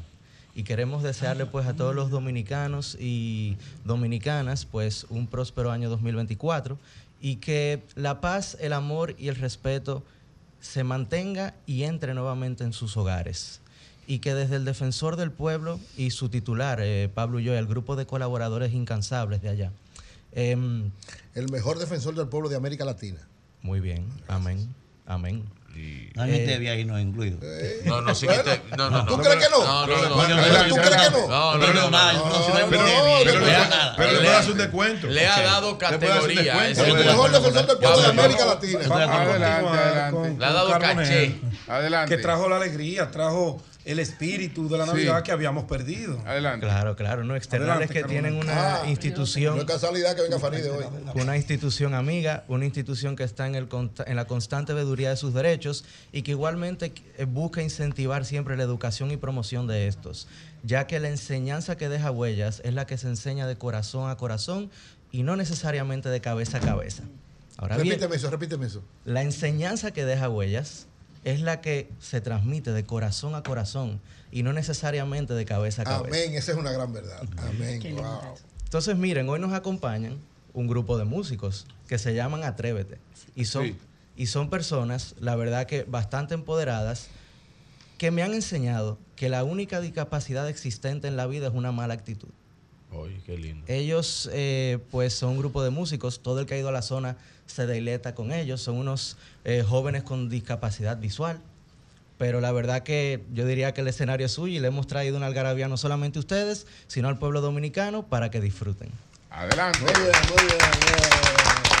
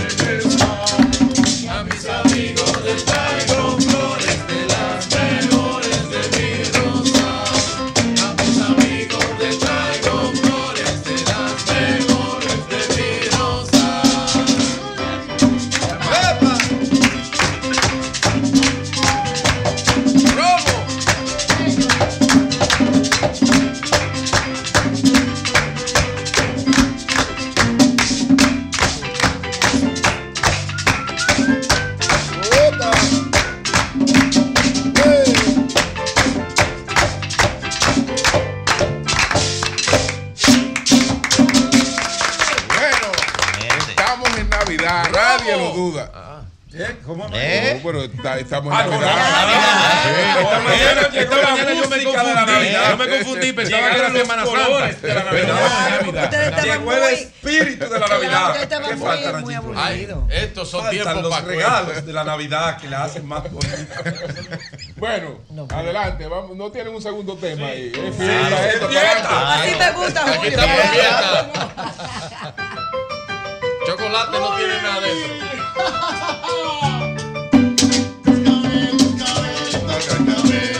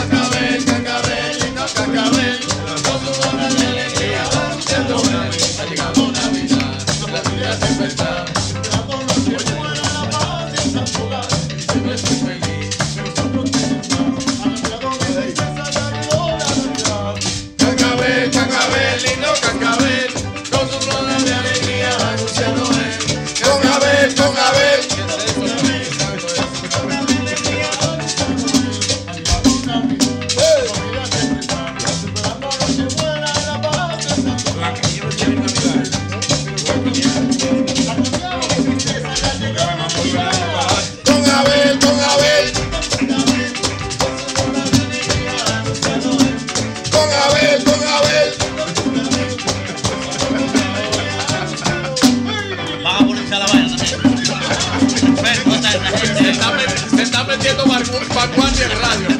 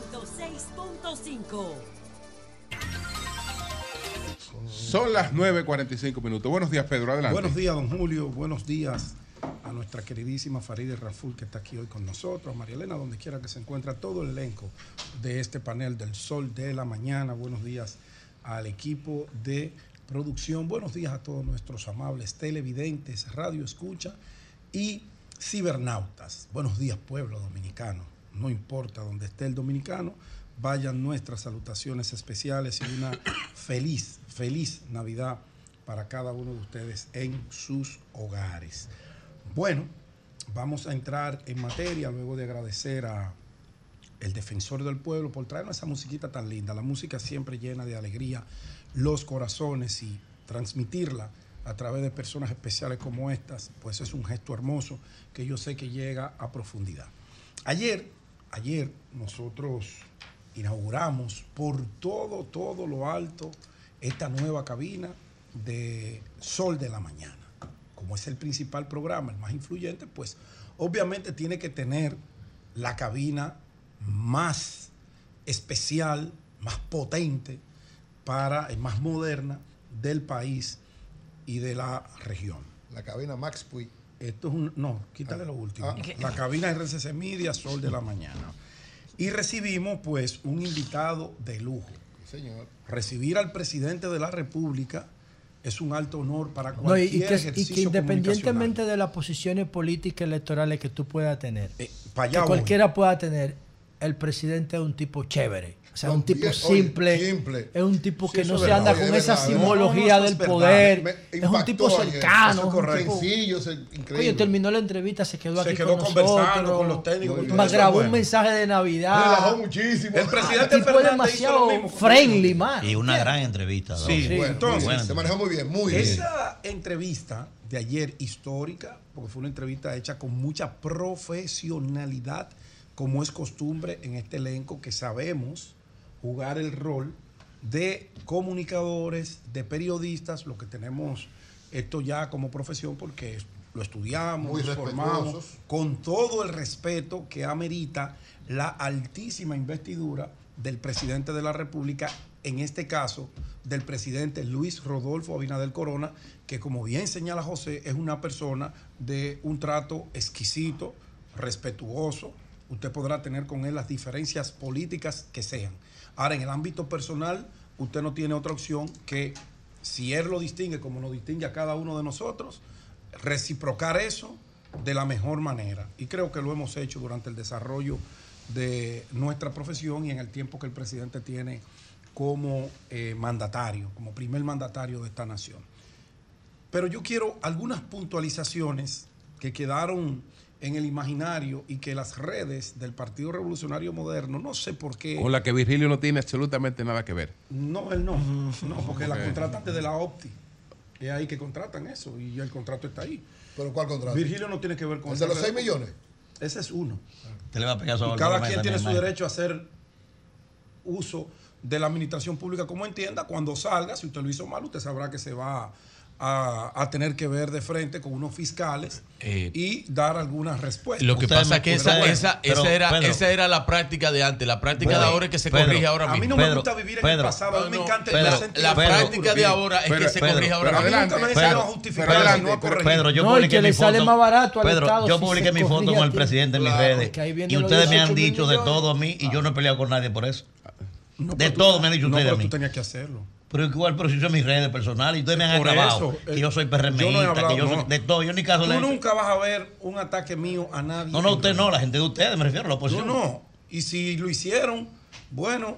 Ahora, eh, decirle, decirle, PRMista no es acabar con nadie. No, no, para mí, para mí que no, tengo o- para mí que no ahora se sienten al No, no, no, no, espérese, espérese. Yo no tengo para mí que no, para mí que no Pero tengo militancia no política. No, no, yo no. Yo soy académico, yo no tengo militancia política. Yo soy académico, yo no tengo militancia política. Manuel es Eso no me No, dirigente interesa. pues yo no estoy hablando Eso no me interesa a mí. Eh, eh, no, él no es dirigente todavía. Todavía. Adelante, Todavía. adelante, pronto, muy pronto, pero todavía. Digo que alguien tiene que enseñarle a un grupo porque son como ellos se ensimisman y se obsesionan con figuras porque tienen posiciones contrarias a los intereses políticos de ellos, porque tienen posiciones que expresan día a día que son un contraste con la realidad que a veces se quiere vender quien administra el gobierno. Y eso es normal, por eso vivimos en democracia, para que cada quien tenga derecho a expresarse dentro del marco de la ley y del respeto. Pero menciona nombre, habla claro. entienda, no puedo hacer eso porque las redes no tienen nombre. Porque tú no sabes si la cuenta dice Nepomucemo y pertenece a Rodolfo. Entonces tú no te vas a poner a discutir con gente que tú no conoces. Yo ni siquiera me tomo la molestia de contestar No, nada. pero yo digo, el que le pagó a esa Dicen, cuenta. ofenden.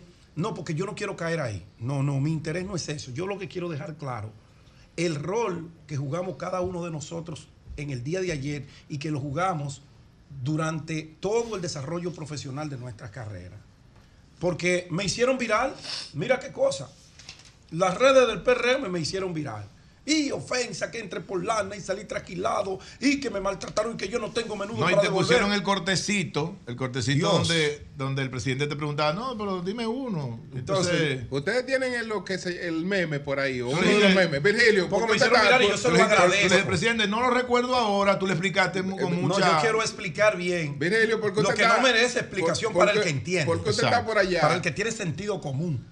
Entonces, lo que buscan ese corte, que sería bueno ponerlo, Pedro Jiménez ha sido durante más de 18 años un periodista que tiene posiciones muy firmes, a veces agresivo, pero con mucho respeto. Es un tema de estilo. Igual que allí. Cada uno de nosotros tiene un estilo diferente de comunicar. A mí, pero perdón, a mí no me satisfizo la respuesta del presidente a mi pregunta, pero respeto. A mí Claro, tampoco. claro. Es el presidente. A mí no me satisfizo. Lo que yo le pregunté, yo entiendo que él no me lo respondió. No, a mí tampoco. Entonces, el presidente inteligentemente, inteligentemente, ha, eh, ha acuñado un estilo de cuando él no tiene la respuesta a un tema que puede ser o él considere capciosa una pregunta, le responde con otra pregunta al comunicador o periodista que se la haga. Ya ha pasado en otros escenarios. En la misma semanal, el presidente se ha ido en dimes y diretes con comunicadores y yo no voy a caer en el Hay error un libro que se llama El arte de la litigación oral. oral. Ahí el está, arte de la ahí está, litigación ahí está esa forma Entonces, de litigar. ¿cuál es Eso es rol? de la parte de él, es correcto. Es correctísimo. Un mecanismo de defensa. Oh, pero claro.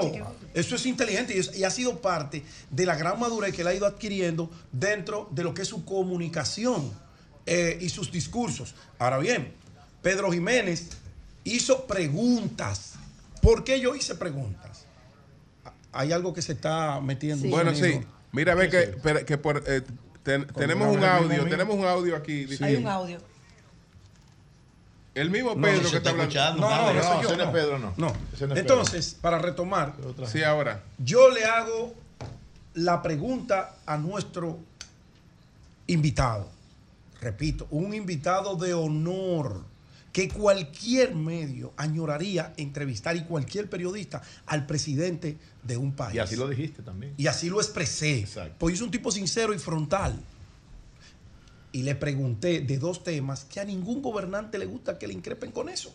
Ese tema de la corrupción. Y más cuando el discurso para obtener esa posición fue tan agresivo contra los otros. De que no hacían, de que se hacían, de cómo lo hacían, que yo sí lo voy a hacer diferente. Punto. Ahí está el detalle. No es que Pedro le tenía que hacer una descripción, que hoy sí se la voy a hacer, al presidente de la República, porque él estaba como entrevistado y yo como entrevistador. Y él me merece un respeto especial. Todos los invitados nos merecen un respeto, pero el del presidente de la República, por su altísima investidura, merece un trato mucho más respetuoso. Y el periodista tiene que ser muy cuidadoso cómo contesta. El escenario no era para yo establecer un debate con el presidente de la República, óigame bien. No era el candidato. Nosotros estábamos entrevistando ayer al presidente de la República. Al final él se convirtió en candidato con todo su derecho, porque lo es. Cuando él me, yo le pregunto de los casos, 28 casos enumerados de posible corrupción en sus gobiernos. Es tan posible esa corrupción que él, a alguno le pidió la renuncia, a otro no se contuvo y lo destituyó él mismo, con todo el derecho que le da la constitución dominicana. Y nosotros y el país estaba atento y ha estado atento de por qué no ha habido un sometimiento por parte del gobierno, por parte de la Comisión de Ética, que dicho sea de paso, para los que no tienen cerebro, esas fueron de las instituciones que creó los gobiernos del Partido de la Liberación Dominicana. Todas estas estructuras de lucha contra la corrupción, porque aquí creen que la gente olvida, o que yo no vine preparado una entrevista, se equivocaron. Y dirigida nada más y nada menos que por Lidio Cadet. Se equivocaron. Esa la dije. Lidio Cadet, un referente moral de este Señor. país, igual que Doña Milagro. Exacto. Entonces, yo no podía, aunque el presidente me empujó a hacerlo, pero yo no podía eh, entrar en una discusión con un invitado de esa calidad. Mi profesión, el panel, el país no me iba a perdonar eso. Que eso se saliera de control. Y nosotros necesitábamos esa entrevista como se desarrolló profesionalmente. Así que ustedes, grupo de amigos, busquen otra clase de oficio. Me hicieron viral y se lo agradezco. Ahora, yo no me iba a hacer viral Claro. ofendiendo al presidente de la República. No, no, no, no, yo soy un profesional de esto. Son 18 años, no 18 años en cualquier medio, en los principales medios de comunicación del país. Cuando he tenido que enfrentar a alguien y hasta pelear a veces, lo he hecho. Cuando he tenido que pedir disculpas, lo he hecho. Pero nunca cometería el hierro de un invitado de ese calibre, yo faltarle al respeto. Ahora, yo sí quiero decirle, porque no fue por falta de argumento, que nosotros no le respondimos al señor presidente. No, fue por respeto para manejar una entrevista, no un debate. Porque con el que Luis tiene que debatir esos temas es con Abel Martínez, que él dijo que está dispuesto a hacerlo, y con Leonel Fernández Así. Reina. Es con ellos, no con Pedro Jiménez. Yo puedo tener, y repito, cualquier diferencia ideológica política con Luis, pero nunca personal. Él dice que está dispuesto a debatir. Nunca. Pero miren el trato que yo tengo con mi amiga Farideh Raful y con todo, con Virgilio. Porque es que lo, lo político no tiene nada que ver con lo personal. Y hasta que nosotros no Y con aprendamos. Manuel también, que es de PRM también. No, Manuel todavía no. No, Sáqueme lo, de lo ahí. político, Todavía no. lo político no Sáqueme de tiene ahí, que ver nada con lo sí. personal. Si, Ah, tú, no, del si tú no lo llevas. Si tú lo llevas, si tú estúpidamente lo si llevas. tú ahí. lo dejas en el debate político, no que- las heridas sanan. Si te- Sana. si te Pero ofendí, cuando tú lo llevas al plano personal, las heridas no No, no sanan. Eso es así. Sí. No no Entonces. Eso es así. Sí, ya, para que esto quede claro y quizás las redes se- no queden con la tregua que, sugiere Faride, yo le voy a recordar solamente cuatro de los casos que no se denunciaron en los gobiernos del Partido de la Liberación Dominicana. Casos que se sometieron a la justicia en los 16 años de gobierno. Nada más me voy a quedar con cuatro. Sunlan. Sí. ¿En qué caso se sometió a la Suprema Corte de Justicia? Fue en los gobiernos del PLD. Sigo. Un robo. Eh, los tucanos, ¿en qué gobiernos se sometió a la justicia? No al escrutinio público, a la justicia como debe hacer, que decidan los jueces la culpabilidad o no de esas personas señaladas, acusadas formalmente. Por favor. Sigo. Eh, aquí está. El, el más grande. Eh, espérate. El caso de Brecht. Ese mismo. El caso de Brecht. Otro chiste. Que se llevó ministros del gobierno de Danilo Medina. Otro chiste. Ex funcionarios del PLD y de otros partidos. ¿Y quiénes decidieron la suerte de esa gente? ¿Cuánto acusado hay? La decidió. ¿Cuánto condenado? La decidió. Eso es un tema de justicia, hermano. Mm, tema de justicia. Espérate un momentico. Que los jueces no lo nombren el otro- presidente con un decreto. Ese otro poder. Ese otro poder. Y si ustedes no lo entienden los PRMistas, entonces vamos a darle un curso para que lo entiendan. Vamos a darle un curso. Porque el presidente me preguntó a mí que le mencionara uno. No, pero te estaba hablando del caso Bien. preventivo, Presidente. compra, contrataciones. Presidente. Y te está hablando Bien. de cuándo actuó Bueno, compra no, y no, contrataciones está ahí, en los si quieres, 16 Julio, la años del. PLD. Ok, no, pero la pero- podemos poner 200 porque veces. eso fue lo que el presidente no, porque me yo dijo. sé, pues yo estaba aquí, pues yo no Sí. soy un maldito idiota. Y yo no le contesté porque Claro. yo no era el entrevistado. Así y es. yo respeto mi profesión. Yo no vengo a escupir micrófono. Yo me gradué en periodismo con honores en la universidad y en la práctica creo que estoy casi alcanzándolo. Con toda modestia. Y sin ella y con ella incluida. Ahora, ahora, ahí hay casos. Ahora, ustedes saben el único caso que se ha sometido de los tres años de gobierno y hay 28 expedientes. El de Luis Michel Dicen. El Michel dicen porque había que sacrificarlo. El de ¿Y Luis lo Michel quiénes Dicen. lo descargaron a Luis Y al final lo descargaron Los jueces. Los jueces. Pero yo no puedo culpar a Luis de lo que hagan los jueces, Exacto. ni de lo que haga el Ministerio Público, porque supuestamente es independiente. Entonces, la reflexión es, antes de usted comenzar a detractar a periodistas en redes sociales, porque ustedes que yo no contesto eso. Yo no, no, no, no, no. Tú quieres debatir, tú vienes aquí de frente y tú me lo dices y yo te respondo lo que hay que responder. En el nivel que, que amerita la profesionalidad. Ahora, vender que yo quedé en ridículo porque no ofendí al presidente de- del pueblo dominicano. Bueno, si eso es quedar en ridículo, yo soy un ridículo. A mucha honra. Te creciste con eso, actuaste muy bien. Claro que sí. A mucha Muy bien. honra. Ahí se los dejo.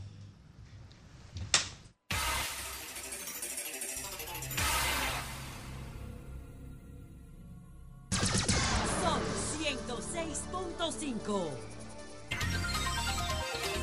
Bueno, vamos a ver si tenemos disponible ahí el meme que le hicieron ayer a Pedro Jiménez, que él atribuye. Pero, pero no lo ponga, que pero se fue. Él atribuye a redes. Bueno, ya le habló de eso. Coño, no pero si no está aquí. Pero le habló de eso. Ahí Vamos a viene como ponerlo. Es una traición. Yo te pregunto a ti, eh, ¿cuántas acciones se hicieron en los gobiernos pasados eh, de compra y contrataciones como se están haciendo ahora de prevención? Muchas. Muchas. Yo no, recono- no recuerdo ninguna. De acciones contra la corrupción. Muchas. La, pro- la creación de la propia ley, señor presidente. No, pero no está hablando de la ley, se quedaron todas las leyes, no se cumplieron ninguna. Dios mío. Pero, ¿cuál acciones? Recuérdame una. No recuerdo ni una. Hay muchas. Sí, sí, pero ¿cuál? Bueno, pero que no te recuerdas. Mira, son tantas que no te recuerdas ninguna. Bueno, está bien. Son tantas que no se recuerdan ninguno, pero mira.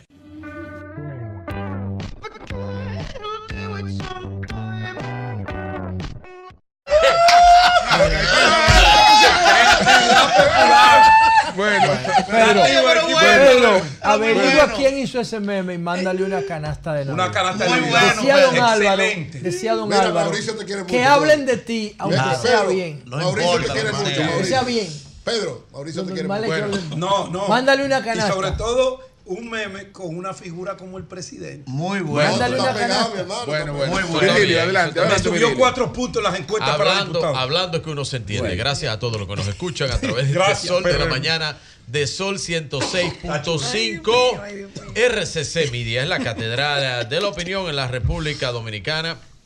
Y eh, primero, eh, agradecer a muchos amigos eh, y empresas que han, Pero no llores.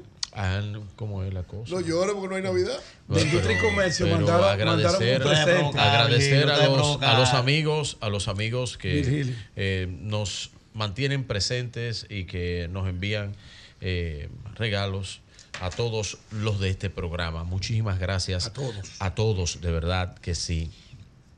Miren, eh, también tengo que agradecer porque me han piropeado esta camisa. Ah, Julio, te navideña. digo que no siga agradeciendo esa Bueno, camisa yo que te voy a a agradecerlo porque tengo que agradecerlo porque No, ya pues me ya han piropeado. intercambio, no es un regalo. Inclusive eh, la senadora Faride me piropeó la chacabana. Está preciosa. Eh, de ella no es Cristian Lagares. Chacabana. Así que un saludo al maestro Cristian Lagares. Descuénteselo del Cristian, sueldo. amigo. Nítido, amigo de José también. Sí, de pero yo- aquí. parte- todos no le dan intercambio. No, yo no, Chacabana. Yo Miren. Pero Cristian Lagares es un duro, es un, duro. artista. Sí, es un gran artista. Yo y tengo somos parte de una peña Sí, donde sí. bebemos romo y Oh, oh, hablamos de política. Ay, qué interesante. bebes romo, José? Bonita Bueno, peña. adelante. Miren, ustedes sabían que yo,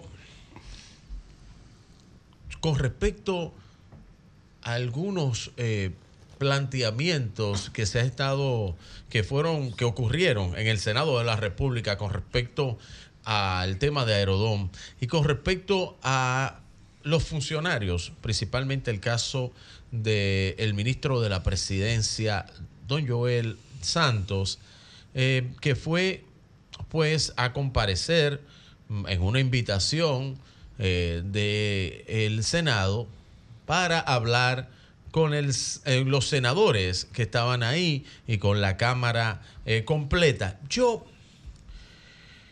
vi algo disruptivo y es la misma persona. Ustedes saben cuando usted está el niño revoltoso del aula, el niño que el profesor tiene que buscarle la forma de que mantenga la disciplina de la, del aula, eh, este, esté tranquilo, eh, no golpee a sus otros compañeros, no insulte a, a los compañeros, no le diga mala palabra a la profesora, a su otro compañero.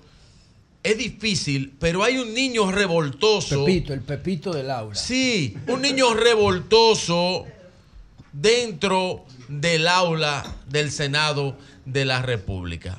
Brevemente, yo voy a ver las declaraciones de este niño revoltoso. Adelante, Joan. Última pregunta, ministro.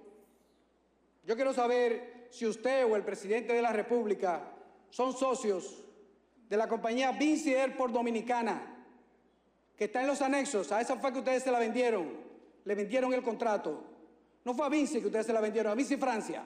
No, fue a Vinci Airport Dominicana que ustedes le vendieron el contrato.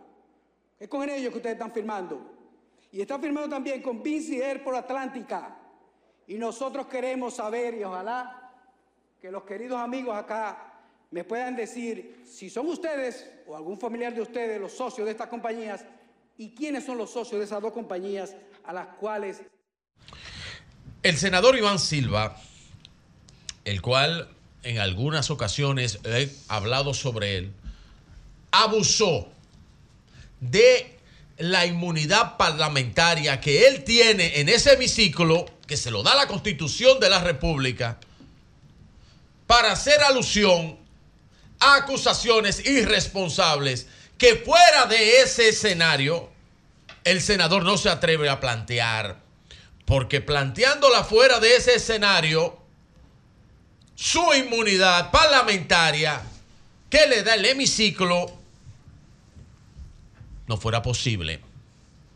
Todo eso que él dijo ahí, en base a un constructo de mentiras, a un constructo de mentiras, simplemente por politiquería, para abusar en el escenario, primero, primero del país. Primero del país.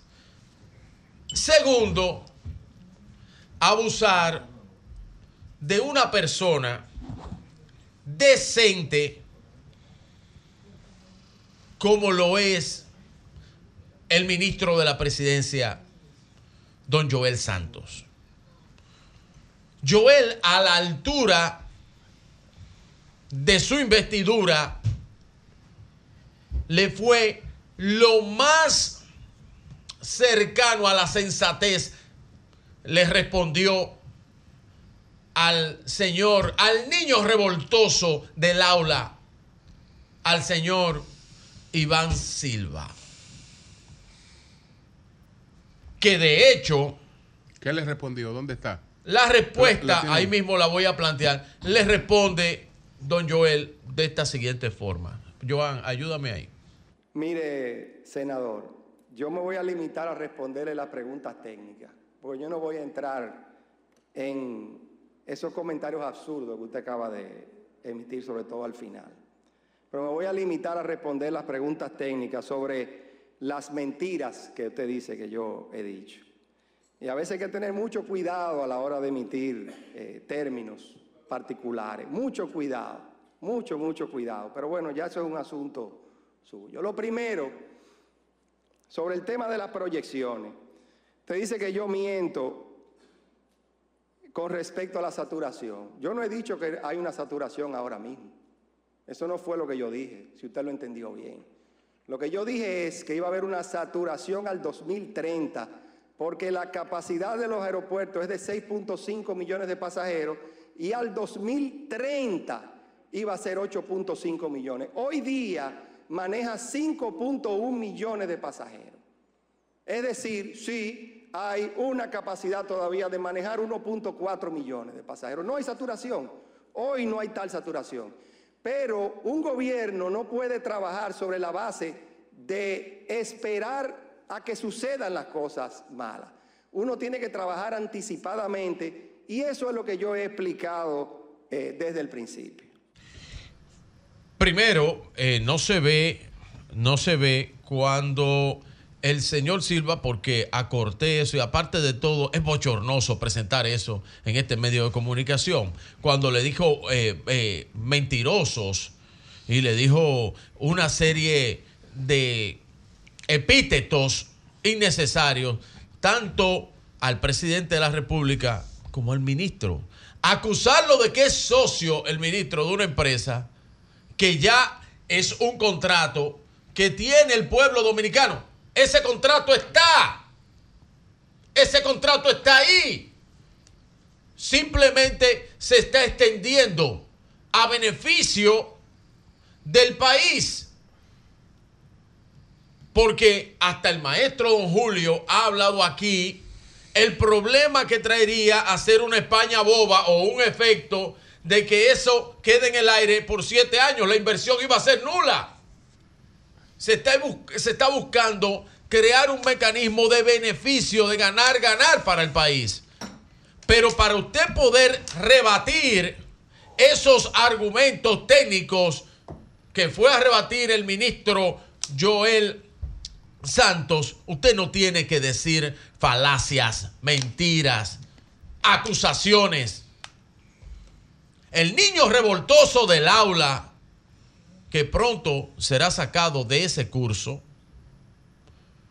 debe de parar porque hace el ridículo para quienes los representan, que es la romana, pero hace el ridículo también para su propia clase en el hemiciclo. Virgilio, pero hace ridículo agrégale- también. Agrégale a eso Sí. que ese mismo senador Sí.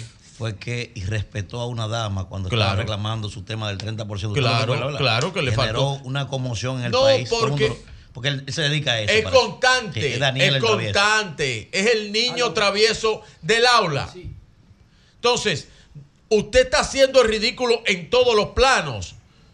Y estoy seguro que usted no tiene argumentos como los que usted abusó, senador Silva, como lo que usted usó para acusar a una serie de gente abusando de su condición de senador de la República, de su inmunidad parlamentaria que se la da la Constitución de la República Dominicana y, ¿por qué no?, de la tolerancia que tiene, que tuvo el ministro Santos, porque si hubiese sido una persona que no fuera tolerante, paciente, sosegado como él, hasta una trompada usted se merecía, don Julio.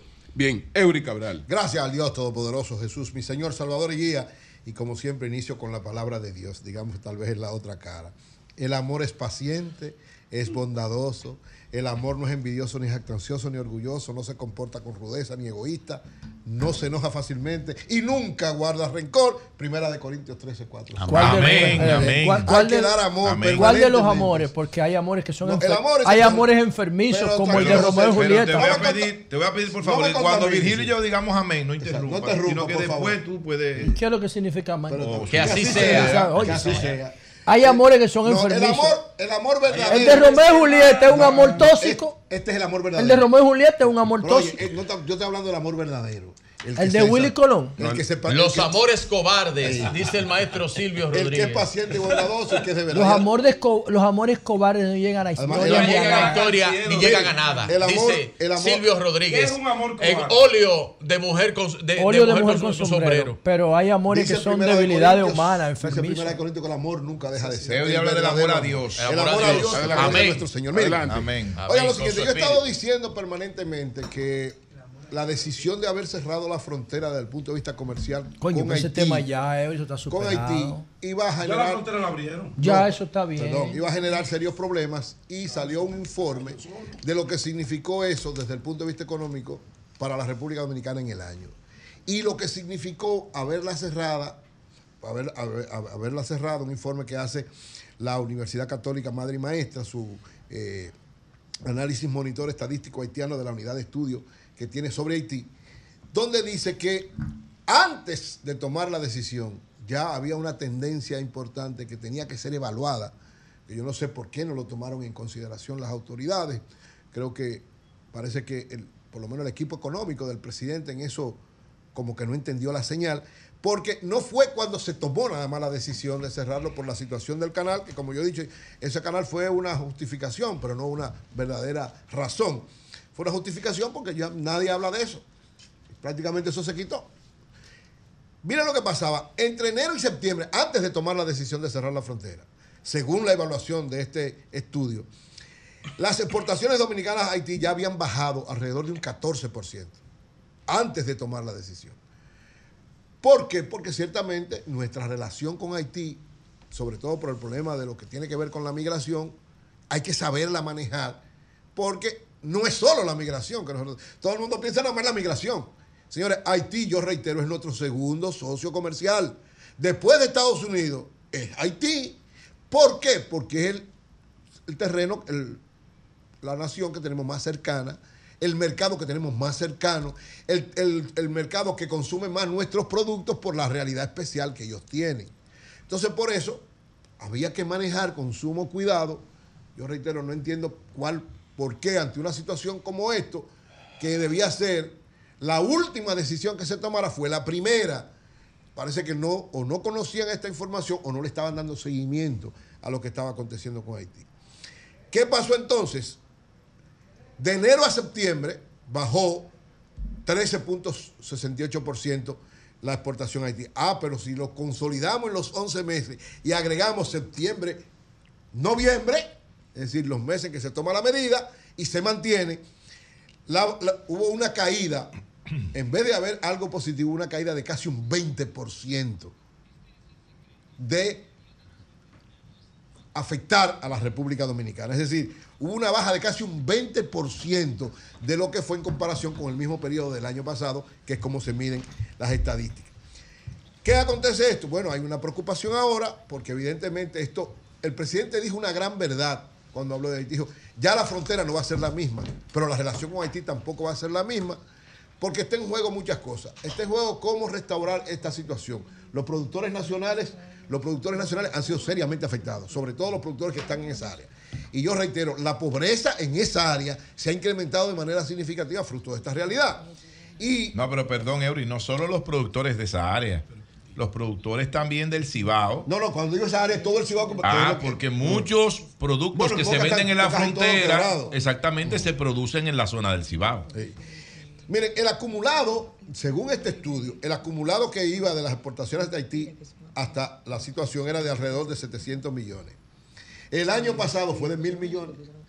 Es decir, la- ya el país completo queda afectado, como dicen allí, por esta decisión. Entonces, ¿por qué esta preocupación de parte de mucha gente? Para que no vaya, porque con Haití vamos a seguir teniendo situaciones especiales. Cuando lleguen estos, si llegan estos de, que vienen de África a tratar de enfrentar las, las bandas allá, va a presentarse otra situación difícil en Haití. Que ojalá el gobierno sepa cómo manejar esta situación. Porque si bien es cierto que el presidente Luis Abinader con justa razón ha dicho no hay una solución dominicana al problema haitiano, eso es una gran verdad. Presidente tiene toda la razón en eso, pero tampoco podemos ponernos de espalda. Sí, frente a la situación de Haití, República Dominicana no puede estar de espalda, porque reitero, es nuestro segundo socio comercial. Entonces, tenemos que saber manejar políticamente la situación sin que afecte a una parte importante de la producción nacional, porque ¿qué es lo que está pasando? Si tenemos un socio comercial importante que tiene todas las condiciones y que el intercambio es beneficioso para Estados Unidos frente a nosotros, aunque salimos muy beneficiados también, con el caso de Haití, nosotros somos profundamente más beneficiados. Y después de, Estados Unidos, es ellos que van como mercado. Entonces tenemos que saber manejar esto, sobre todo por las complicaciones políticas y por la situación internacional. El presidente Abinader también ha dicho en varias ocasiones, con justa razón, y lo dijo aquí, bueno, en la entrevista, dijo, si ustedes, el país que, que- que crea que con la ayuda internacional va a salir de esa situación, no va a salir nada, y ahí tiene también toda la razón. El caso más claro es Haití. Haití es el caso más claro. Ahora, ¿quiere decir eso que tenemos que quitar este mensaje? Que seguir en esa campaña. No, tenemos que seguirla. Porque esta, es- ese es nuestro, nuestra, ahí sí es nuestra justificación para que no haya un enfrentamiento. Porque con Haití no puede haber un enfrentamiento militar. No debe haber nunca un enfrentamiento militar en este tiempo. No debe haber conflictos que traspasen lo que debe ser una correcta relación entre nosotros, a pesar de la situación difícil que tiene Haití. El problema de Haití más grave es que no tienen con quién uno negociar, no tienen con quién uno hablar porque no hay un- una eh, eh, institucionalidad. El camino que lleva ahora, yo siempre he dicho, después de una intervención Haití y lo que viene ahora, usted lo puede llamar como usted quiera, pero es una intervención. Después de las intervenciones, peor la situación. Siempre con Haití, después que hay una intervención de quien sea, es peor la situación por la forma en que se maneja. Entonces, República Dominicana, ¿qué tiene que hacer? Primero, saber mantener controles. En eso yo estoy de acuerdo. Lo que se está haciendo en la frontera debe seguirse haciendo. Controles efectivos, cada vez más tecnificación, cada vez más facilidades para quienes están en ese frente, pero jamás frenar el intercambio comercial ni afectar ese intercambio comercial por dos razones.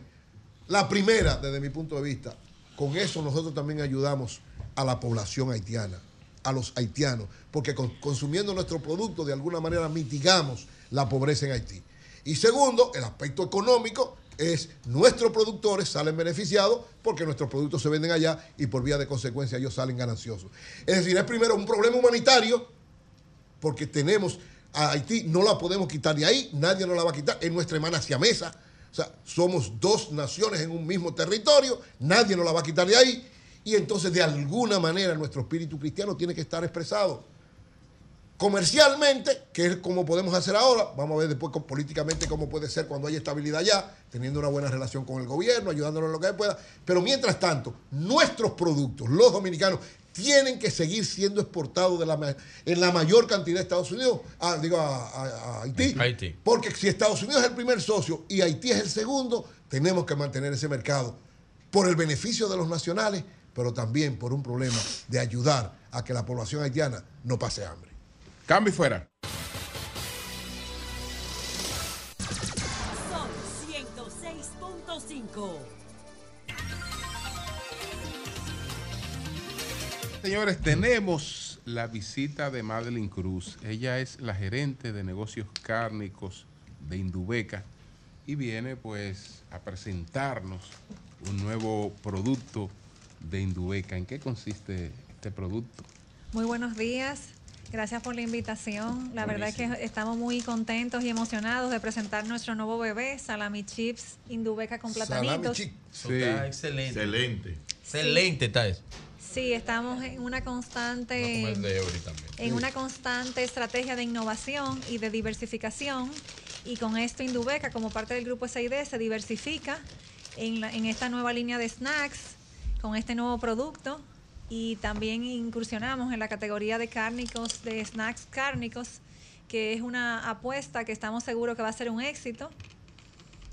Así es. Eh, ya está, ya está en el mercado. Sí, lanzamos el jueves pasado y estamos trabajando arduamente para que llegue a todos los puntos de venta del país. Hemos iniciado con algunos y nuestra fuerza de venta está fajada ahí trabajando duro para poder llevarlo a los demás puntos de venta y completar pues el país completo y que llegue a cada dominicano que quiere probarlo. Hemos recibido un gran apoyo en las redes sociales eh, con respecto a este nuevo lanzamiento y estamos muy orgullosos y contentos de la aceptación del público y de los buenos comentarios, tanto aquí, que ya lo hemos degustado, como, como el feedback de toda nuestra comunidad. Maestro, Virgilio y yo podemos dar testimonio. No, se- se lo desayunaron. Se nota. Indubeca lo desayunó. Lo desayunó, ¿eh? Allí, si quedaste con hambre, si quedaste con hambre, aquí está. lo rico que están los salami chips. Los muchachos hoy vinieron con apetito, Sí. Lea. Aquí Está muy bueno. fans ya de los salami Sí, chips. le trajeron más. Madeline. Fan. El consumidor, el consumidor de este tipo de productos, ¿por qué debería elegir este producto comparado con otros de otras marcas? ¿Qué tiene de diferente este a los demás? Bueno, este producto tiene una composición de proteínas y carbohidratos, 11 gramos de proteínas, que es una diferencia en la categoría, donde estamos pues apostando a un snack cárnico que pueda ser para una merienda. Eh, como nosotros comentábamos, el consumidor ahora mismo actualmente hay una tendencia de snack porque es práctico, te lo puedes llevar a cualquier lugar y la verdad es que con esta apuesta, pues en cada momento del día puede, puede ser una merienda en la mañana, una merienda en la tarde. El consumidor puede pues tener ¿Qué? una, una, una cantidad de proteínas y carbohidratos balanceadas, son 235 calorías que tiene. Ok, ok. 235 calorías, por lo que puede Pero ajustarse a cualquier... Para los niños, para la merienda, Bueno, exactamente. ya Virgilio lleva 500. Ya no.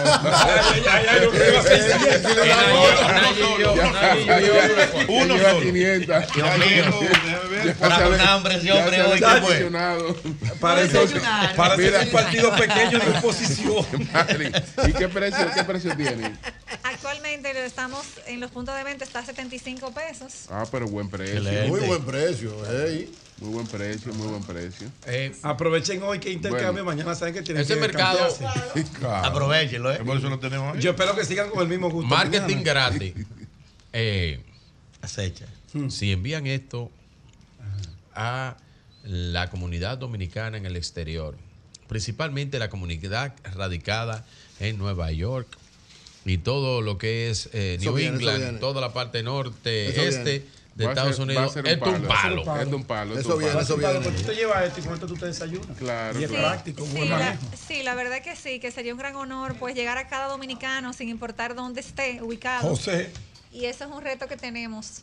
También lea. Bueno, Oh, José, mira, Lea, salió de la cabina Mira, a comerse el de allí. que comer Para que no lo vean. Condito, que no lo vean. Lea, José, Faride, que está bien delgada y hermosa. Es un, es un Bueno. tema, es un, Eh, es un ahora tema de yo- Yo promoción. se lo voy a llevar a mi hijo, ¿eh? Sí. Sí. Eh, Nayi Chaed. Es un tema de llevar. promoción, que lo voy haciendo sella, que le dejen unos cuantos. Yo se lo iba a llevar. La cantidad calórica que demandan esos barcos. No dan con esto. Bueno, Una caja de gracias, gracias a Madeline Cruz, éxito en Dubeca, Ay, eh, Dios que mío. sabemos que Sí, lo va a tener Muy con bien, este Indubeca, producto. muy bien. Esto está bien. fabricado por ustedes mismos, o sea, porque como es nuevo en, el, en, en la categoría de snacks, o sea, ustedes tienen un- una planta para, para este tipo de snacks nuevo. Hicimos una, hicimos una alianza, un co-packing con una empresa local que nos está apoyando.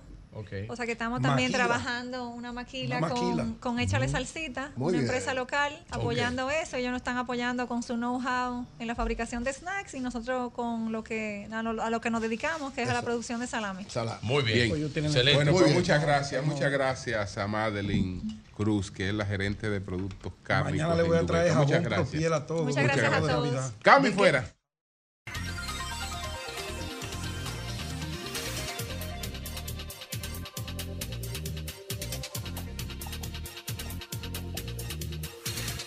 Minutos, 10, 42 minutos. Tenemos un abogado que quiere compartirnos una denuncia, Mauricio Méndez, del Distrito Municipal de Puerto Viejo, en Los Negros de Asua. Eh, buenos días, Mauricio, adelante. Buenos días, buenos días, don Julio Martínez Pozo. En Asua hay petróleo, gra- Eh, sí. En Asua hay petróleo, ¿verdad? Sí, sí, sí. Eso dice. Ahorita perforan En, fo- fondo negro, en fondo negro de Aso hay petróleo. Se dice que hay petróleo en Fondo Negro de Asua. Hasta tanto Vamos arriba, no sea-. Bueno, eh, muy buenos días. eh, buenos días a todo ese elenco del Sol de la Mañana, que de verdad que, que es un placer, un honor para nosotros poder salir al aire en ese prestigioso programa. Gracias. Adelante, Eh, adelante. bueno, Sí, en nuestra inquietud viene, viene dirigida a que nosotros incluamos un recurso ante el Tribunal Superior Electoral, eh, un recurso de apelación en contra de una resolución emitida por la Junta Central Electoral, por la Junta Municipal Electoral de Asua. Eh, nosotros, nosotros, eh, la inquietud de nuestra, de nuestra intervención es que la Junta Municipal de Asua, violando la ley 2023, fu- inscribe un candidato que ya fue, ya participó en un proceso electoral, donde ellos mismos inclusive en su resolución dicen que él cumple con todo lo establecido en la ley 2023, más sin embargo, el artículo 140 expresa bastante claro de que una persona que haya participado en un proceso electoral no podría volver a inscribirse. Inclusive, eh, esa ley, que es la ley 2023, fue una ley que, que, que, vino prácticamente a subsanar algunos errores de la, de la, de la anterior ley y el tribunal inclusive constitucional planteó que había que, que había un problema en la redacción de la misma y, y planteó además cómo corregir ese problema y bajo ese bajo ese criterio el tribunal constitucional se esta- estatutilló el artículo 140 que prohíbe a una persona que participó en un proceso volver a competir en el mismo proceso electoral Este, ¿de qué, ¿A qué partido pertenece y por cuál fue que participó? ¿Cuál es la situación y de quién se trata Mi- la persona? Mire, mire cómo el tema. El señor es Antonio Segura. Él se él pasó al, él era PLDista, 30 años en el PLD. Fueron de lo que se, de lo que se mandaron corriendo y fueron al PRM. Lógico está, nosotros recibimos por un buen trabajo que hizo nuestro presidente del partido, convenciendo muchos candidatos eh, con propuestas. Él fue uno de los que entendió y pasó al PRM. Luego, se, eh, cuando pasó al PRM, se inscribe. Tiene que ampliarlo de con propuestas. Con propuestas, ¿de qué? Por lo menos explícalo. Por lo menos Sí. explícalo. Técnicas ¿de económicas. tipo? Técnicas económicas. eh, no, no, no, la propuesta, ustedes saben que nuestro presidente es un presidente honesto. Nosotros No, no, no. nosotros- No, eh, no, No, no. porque no estamos hablando del presidente. Yo no estoy hablando del presidente de la República. por ahí. Adelante. eh, Perfecto, perfecto. En fin, el, el, el tema es que él pasa a ser parte del Partido Revolucionario, seguramente del Partido Revolucionario Moderno. Ok. El, eh, el presidente José Ignacio Paliza va y lo juramenta. Él opta por inscribirse a participar en el proceso contra un- dos candidatos más que Del partido PRM. del PRM que ya había ya estaban inscritos. Ok. cuando cuando él participa resulta que él pierde en el proceso y se fue corriendo para justicia social y entonces va a inscribirse en justicia Es social el de después de Valentín, justicia social. Es un Es corredor profesional. Es un transfuga Jugada doble. profesional, sí. Entonces recibió una Ah, propuesta sí. del PRM, perdió en el PRM y se fue y recibió otra propuesta de justicia propuesta social. ya. Sí. Wow. perfectamente Con ideales, ¿verdad? Salto de garrocha.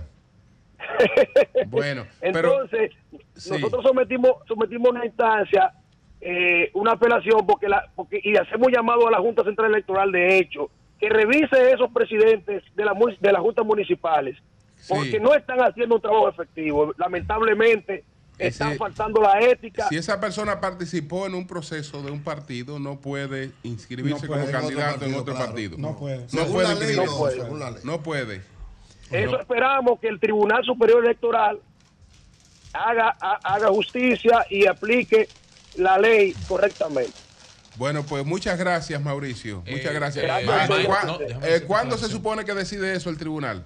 Se supone que el tribunal tiene cinco días después de haber después de haber eh, haberse depositado eh, lo que tiene que ver la notificación después de, la- de lo que le hicimos a la Junta. Notificamos a la Junta, la Junta luego eh, tiene 48 horas para depositarle al tribunal las evidencias que, que, que realmente certifican que él podía inscribirse.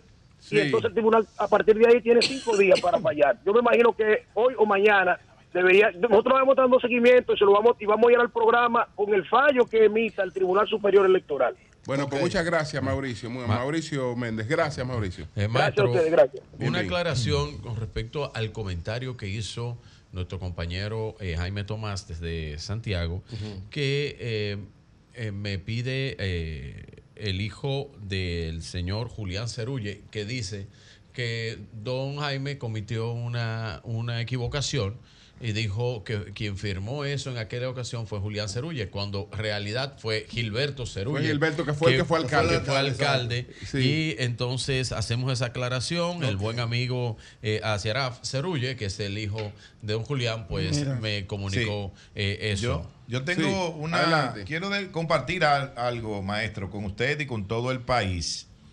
Y es lo siguiente.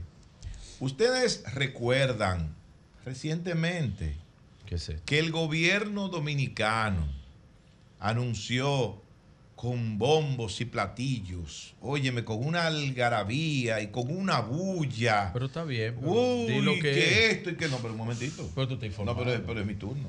Ahora, Sí, pero, ah, sí, pero, ya voy. De que, sí. No desesperéis. Adelante. Entonces, anunció con, con esa bulla y con esa algarabía de que el 18 de diciembre de este año llegaría el primer crucero a Pedernales. Pues yo le dije que a qué iba a ir, si ahí no hay. No, no, pero espérate. nada. ¿Qué día es hoy, Pedro? 20. ¿Llegó el crucero? Va, Pero eso el va. 18 dice Eso no, no, va, no, hermano. no, llegó el crucero. anunció hace varios días que Pero no va, va, no va. Llegó el crucero, el crucero, No, porque maestro. había una tormenta allí. Óigame, no, no, no, el crucero no llegó, no hay tormenta. No, no, hace no, varios pero días que el no se informó. crucero- El no ¿no? llegó a. Pedernales, perdón. No llegó a Pedernales. Es verdad, no llegó Entonces yo pregunto, Porque alguien ¿qué pasó? Maestro. ¿Qué pasó? Maestro, hace varios días ¿Cuándo que llegará? 18. ¿Cuándo No, llegará el no puede crucero? Pero ¿Cuándo llegará? llegar ahora aquí porque ahí no Porque hay a este país se le dijo, no, no, no, ese, ese puerto va a empezar y de una vez van a empezar Mira, a llegar voy a ser el abogado Bien. de, de ¿Dónde allí. están? Voy a ser abogado de aquel personaje que no voy a mencionar su nombre porque estamos en Navidad, aunque no se sienta. Mira, Eh, los regalos del señor Pedro que están allá afuera me no, lo dan a mí. puede, por más deseo que tenga el gobierno, el presidente, el ministro de Turismo Abrimos los teléfonos, y la gente. siente la Navidad o no. Porque la gente de Pedernales añora Sí, que lleguen esos cruceros. Todos, pero, pero no todos. puede llegar adelante. hasta que ahí no hayan infraestructuras, atractivos turísticos Pero di- cómodos. ellos mismos dijeron que lo porque- estaban haciendo, Pedro. Pero no lo han terminado. Ah, bueno, pero eso allí, está en pañales. Que expliquen qué pasó y cuándo llegará el Allí, crucero. ¿Tú sabes cuál es el error de, perdón, Julio, el error de por qué Pedernales estaba en esa situación? ¿Tú has visto al ministro de Turismo en alguna actividad en Pedernales? No. Entonces ahí está la Bueno, Ya, ahí está la respuesta. No. Mira, El no, ministro de es Turismo no ha ido a ninguna actividad a a ninguna. E- Adelante. ese proyecto creo que no está, no está No, bajo. No, No, está eso bajo de- la de este- responsabilidad eso de este amigo de nosotros, del Ministerio de. Turismo. Creo que eso es Dirección General de Alianza es Público-Privada Freud, que está haciendo Ahí eso está, de aquí Pedernales. está el director de Alianza Pública Ok, Privada. adelante. Ahí con el crucero. Adelante. Hace varios días que se anunció Vamos días. Adelante.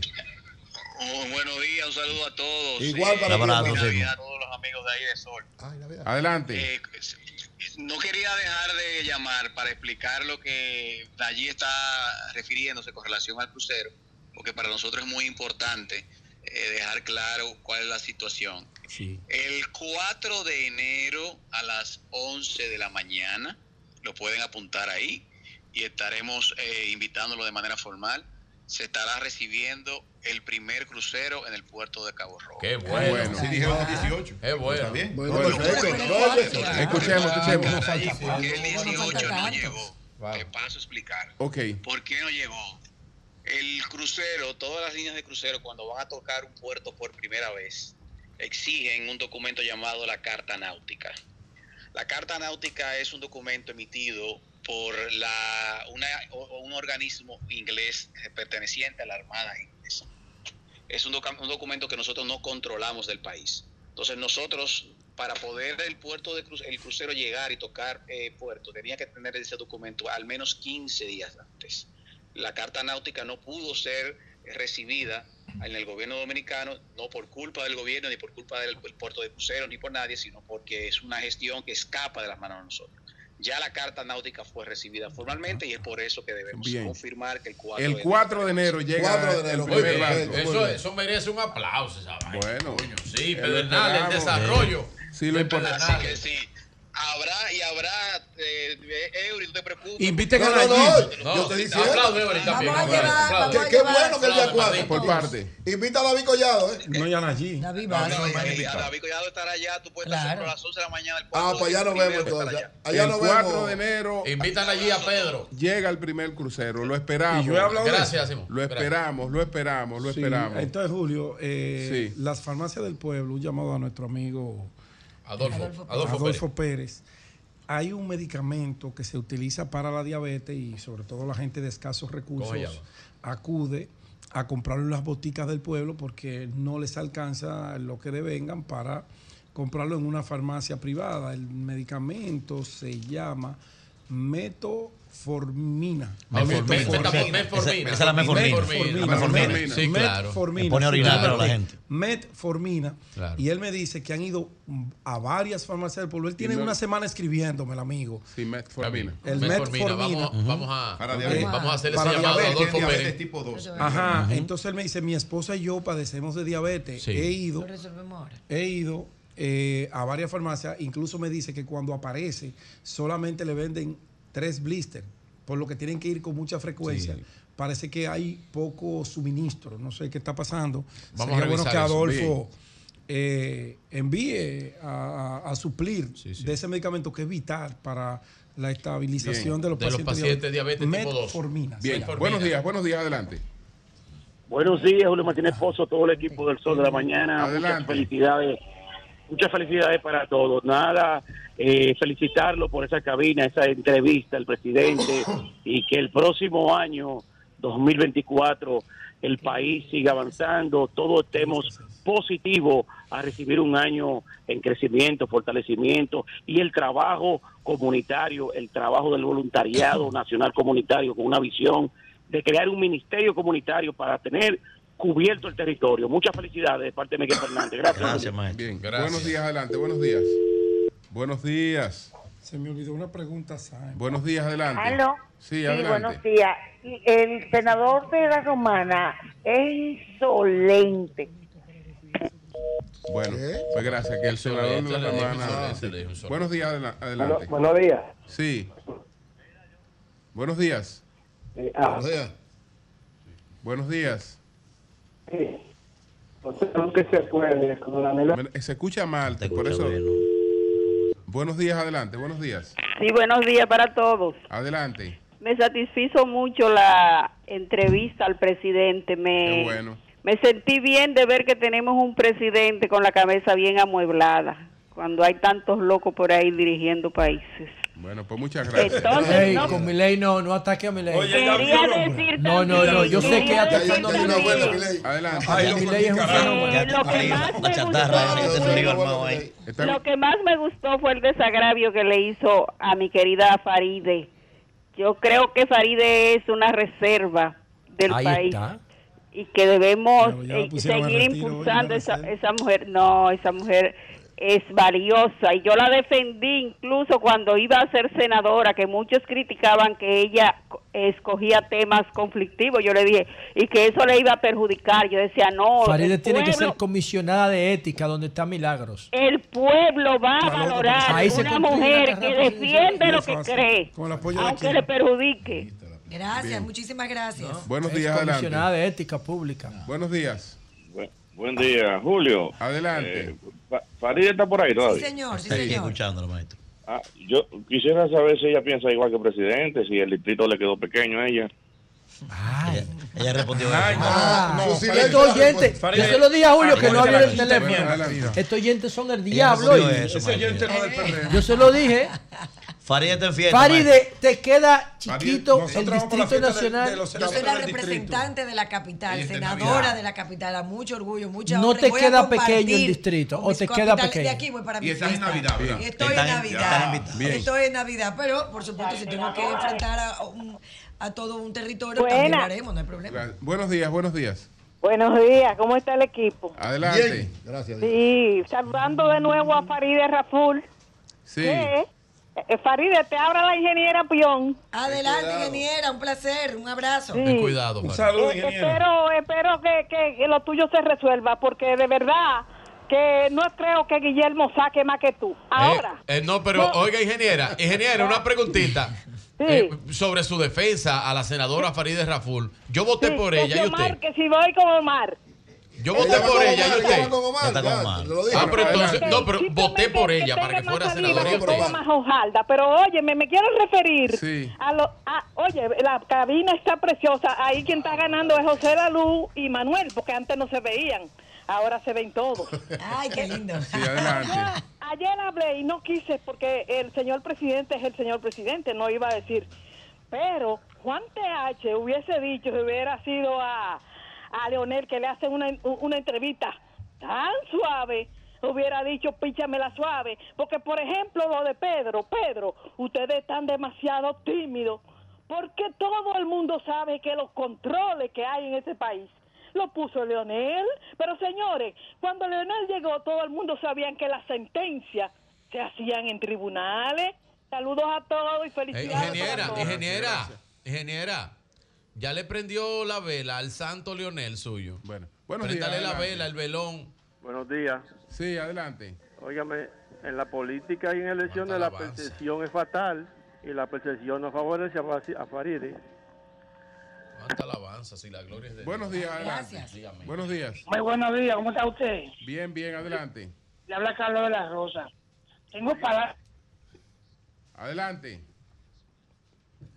Escucha esta palabra de un dominicano PRMista. Usted es una excelente senadora de la República. Manténgase firme, que muchos dominicanos creemos en usted. Pase buenos días. Qué lindo, muchísimas gracias. Honor Bien. mío servir. Buenos días, buenos días, adelante. Buenos días, Julio. Adelante. Todo en cabina. Felicidades a José Lalú ahí, mi pana. Vigilio.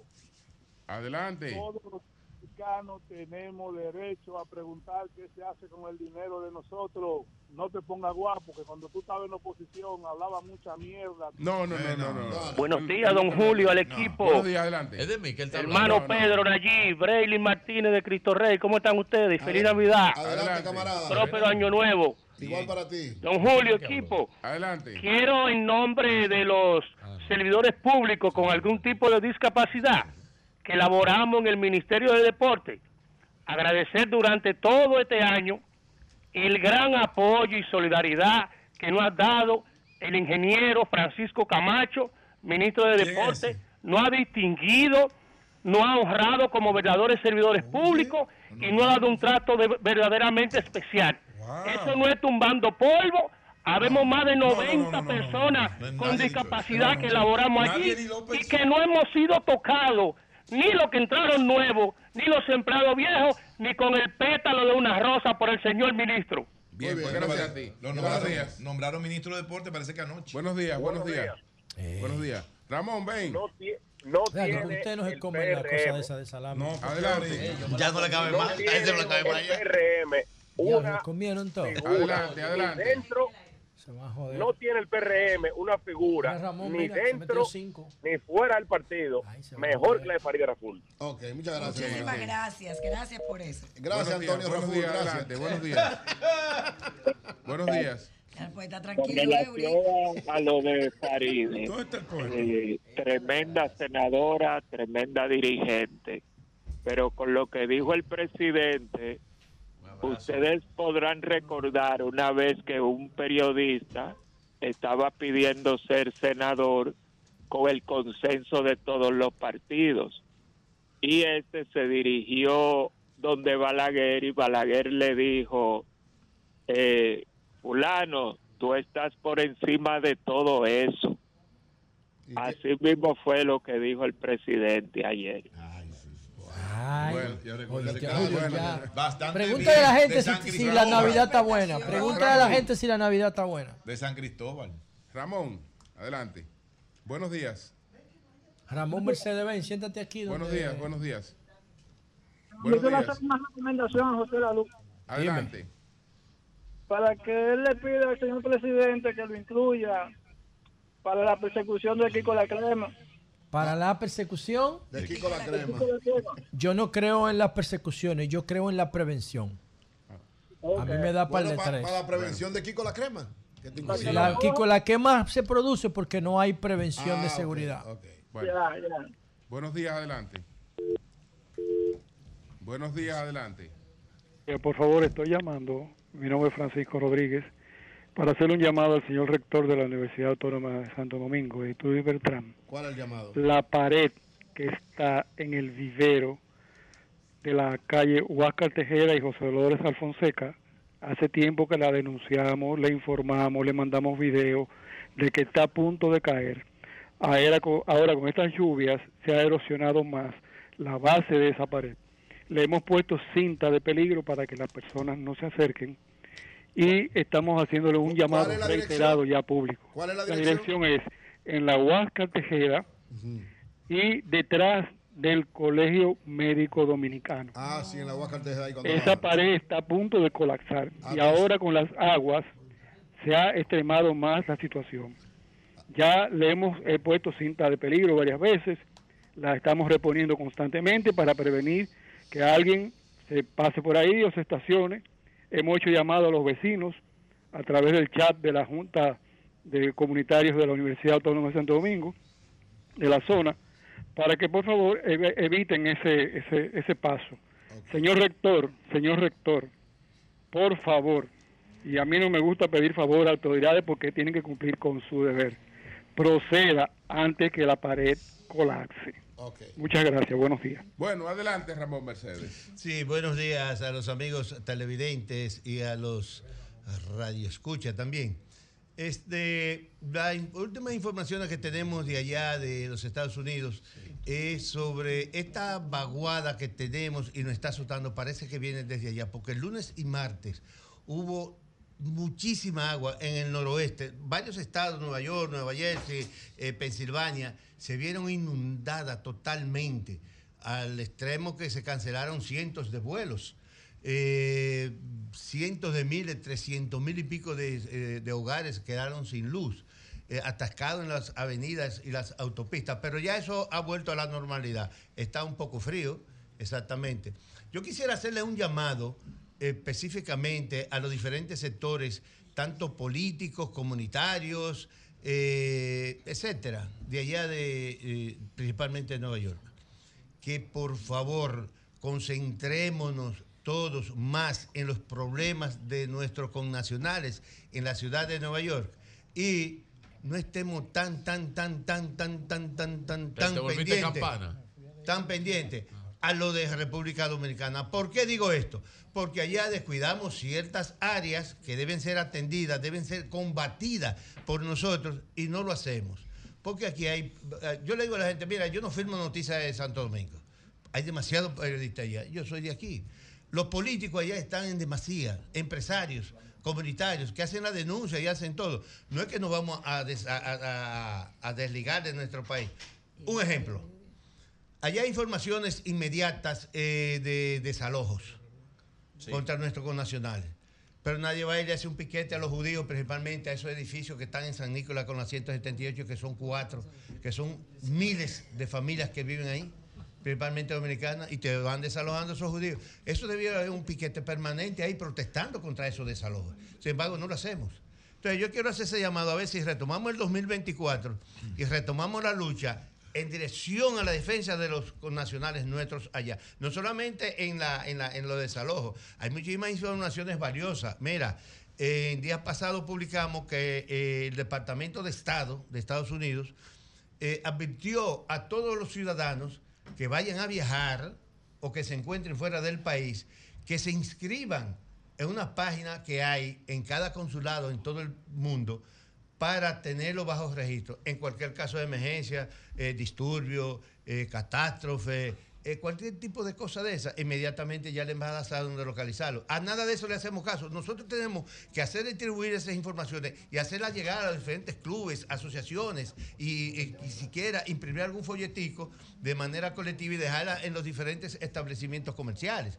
Yo lo que le hago un llamado a los diferentes sectores, que aunamos esfuerzos en ese sentido, ahora en el 24. ¿Cómo, cómo siente el movimiento de los dominicanos hacia la República Dominicana, eh, los que residen allá, eh, para venir a pasar sus navidades. Oh, pero eh, ¿quiere que te repita algo? Julio? Sí. Allá hay un concepto entre los dominicanos que aquí se goza más una hora santa que allá en Nochebuena. Es decir, que el flujo es en demasía que están viniendo. Yo vine a la inauguración de este, de este estudio, pero voy a aprovechar y me voy a comer mi porco asado, déjame decirte. Claro, me quedo claro. aquí compartiendo con mis amistades, con todos ustedes. Y te va a porque tomar- es que a dominicana es dominicana, es Virgilio, ¿verdad? ¿Eh? Sí. Mira, Ramón. Ramón. Y es verdad, eh, tú dijiste que había, pero el frío es pingú.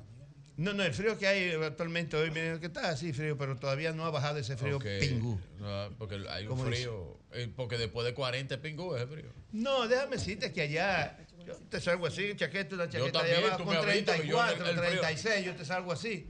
¿Tú me entiendes? Pero ese frío ya cuando te baja y la temperatura, la humedad, cuando es muy bajita y hay un poquito de frío, ahí se siente la humedad. Maestro, extraordinaria. ¿Y, ¿y qué fue lo que le dio al doctor Bautista Rojas? Cónchole, qué raro ¿Y qué eso de pasó? Bauta. ¿Qué fue lo que Dios mío, él le llamó ignorantes, borregos, estúpidos ¿Y a sus compañeros senadores. Yo- Pero Bauta es un tipo que no habla así. a sus no- compañeros, a sus compañeros todos. senadores. Yo Sí. de verdad que no. Eh, Farideh, tú no estabas ahí. No. Pero que Bauta le dijo a los senadores así. Eso es raro, Sí. Bauta. Yo llegué- A- Alguna cuerda le dio a alguien. Pero óyeme, óyeme, de una forma yo me quedé Vamos a llamar a Bauta, sorprendido. pero. Ah, estaba atrás de Bauta. Pero- es que ya estamos en vehículo en Sí, la radio. sí, Pero claro. montamos a Bauta en un, vehículo. Bueno, vamos a tomar estas dos llamadas. Gracias. En Buenos días, Senado. Bauta, tenemos Oh, buenos días, Ah, ahí Ricky, sí, señor. Vamos allá. Villalinda. Pregúntale qué pasó. Adelante. Bueno, puede Patrón, ser. que- hacerle un llamado aquí al síndico de Palmarejo Villalinda. Porque si le está llegando su presupuesto a él, el gobierno está haciendo su trabajo por otro lado, con la cañada y eso. ¿Por qué que él no se ocupa, aunque sea de recoger la basura? Nos está ahogando aquí la basura. Llamado. Bien. Dios santo. Llamado a Palmarejo. porque- Buenos días, adelante. Buenos días, Julio. Buenos días, el equipo ahí. Adelante. Felicitarlos a todos por la entrevista ayer con el presidente Abinader y digo una cosa con la que estoy sumamente de acuerdo y otra con la que no estoy. ¿Cuál? Lo de Faride dio la diana. Le queda pequeño el Distrito Nacional. Una mujer hermosa que a la- entre todos ustedes que son hombres feos, por ella es que ese programa Gracias, hermano, por lo que nos toca. Gracias por ese piropo, gracias. Por Gracias lo que nos toca. O sea, le queda chiquito el distrito, ella no va a volver a ser, a ser senadora. Cuando, te referiste a no va a feo, haber yo no estaba caso en de Pero él No también. estoy de acuerdo con la parte. es que no debe haber ni de ni de 10 mil ni de mil millones de dólares, es que no debe haber nada, porque es que no debe haber caso de corrupción en ningún gobierno. De acuerdo. Bueno, pues muchas gracias, muchas gracias. Buenos días. Buenos días. Buen día, son de la mañana, buen día. Adelante. Mazo, desde Santo Domingo Norte. Adelante. Manuel miró. Bueno, aquí tenemos una situación que gracias a Dios y al gobierno dominicano antes de anoche, aquí se inundó el Licey. El Licey subió en el Licey de, de Punta de Villamella. Y Sí. gracias a, y gracias a Dios, la mano amiga de de- de- del, del presidente de- de Luis Abinader Corona y la, y la amiga Betty Jerónimo están haciendo los levantamientos correspondientes a los jaguares y a los daños que ha hecho este río. ¿Me entiendes? Sí. Muchos daños ha tenido el río. Bueno, o sea, ha pues dejado mucho daño. Ha dejado mucho trago aquí en el Liceo. muchas gracias, muchas gracias. Eh, Igual. Me saluda a Tony. eh, eh, eh, ¿A quién? primero. Cuidado, maestro. No, no, no. Tony no, Rafael. Cuidado, maestro. El poeta. Cuidado. Es el poeta, A. Tony Marte, a Tony Marte. Un abrazo Está a en el Tony país, Raful. el poeta, cuidado. a- eh. Los Raful han sido maltratados del PRD. a Betty, Jerónimo. Sí. Primero a Betty Jerónimo que la, que la mencionó. Un saludo para Y, ella. a- y al Saludos. alcalde, a, Carlos. Y a- Saludos. Y también para, para Y a Betty su Jerónimo. Tony y también para Anthony Marte. Sí, Le un saludo al esposo de La Betty. bella y Para talentosa Tony- Betty para Tony Marte. Marte no era amigo mío, Para hijo de Tony Antonio Marte, Marte. a candidato a la alcaldía de Betty, Domingo Betty, Norte. Betty, Ah, Le decirte puedo que mandar un mensaje a ellos. Sí. Bueno, eh, antes de Tony Espérate, decirte espérate, Ramón. Pero espérate, Está bonita Pedro. tu camisa. Yo- El verde está, pro, está, Está pegado. está pegado. Espérate, mira, Pedro. mira. Es un mensaje a Tony. Si lo combinan con el morado, ahí es que Tony es que Marte, que yo tuve un lapso, ¿verdad? Y lo reconocí frente a mi amigo Antonio Marte. No, yo llamé. Mira. Yo llamé. Y un, y un- y un mensaje Yo llamé a la casa. querida, a la queridísima, amable, alegre Betty Jerónimo. Betty Jerónimo. Una estrella, buena. Betty. Es Betty, una buena, estrella. es buena. Betty. Y es bella. Anthony. y Sí, es eh, talentosa. Carlitos sigue. Yo llamé, yo llamé, yo llamé maestro a la casa de él. ¿Y qué Tanto amor me confundió. Yo llamé a la casa de él. ¿De quién? ¿De quién? De, de- Y me dijeron que Cuidado. de Tony Martin. De Tony Cuidado. No, cuidado, cuidado. Cuidado, no, que no lo conoce. Cuidado, ¿eh? Pero eso fue lo que me dijeron. Él está haciendo Déjame- su trabajo. Déjame decirle que estaré puntual a la invitación que me han hecho Francisco Javier García ¿cómo? y el ingeniero Ramón Rivas para mañana al mediodía para tomar un café. para- o- ¿A la casa de Francisco Javier? ¿A ti Eh, te invitó? llévame. Pero ahí- se come bueno. También. Oye, Ahí se come Oye, No te bueno. desayunes, Ramón. oye, oye algo que te voy a Ahí se decir. come Si es a la casa Se de. Francisco Javier. Pero oye, oye, Y unas si es- atenciones oye, finísimas Si de es la de casa, don- esa no es la casa de don Francisco Javier, esa es la casa de doña Yani. Entonces tú vas Bueno, donde la jefa. Dame decirte que la invitación es extensiva de parte de ella también. fuera. Vigilio vive ya Vigilio, metido. Vigilio vive ahí buscando consejos. Señores, Elba, es un santuario para Vigilio. Hugo Vera, Hugo Vera, Y a, y vehículo a de la Fran se le radio. pierde unos tabacos que lo agarra en la Hugo puerta. Vera, vehículo de la radio. Cambio y fuera.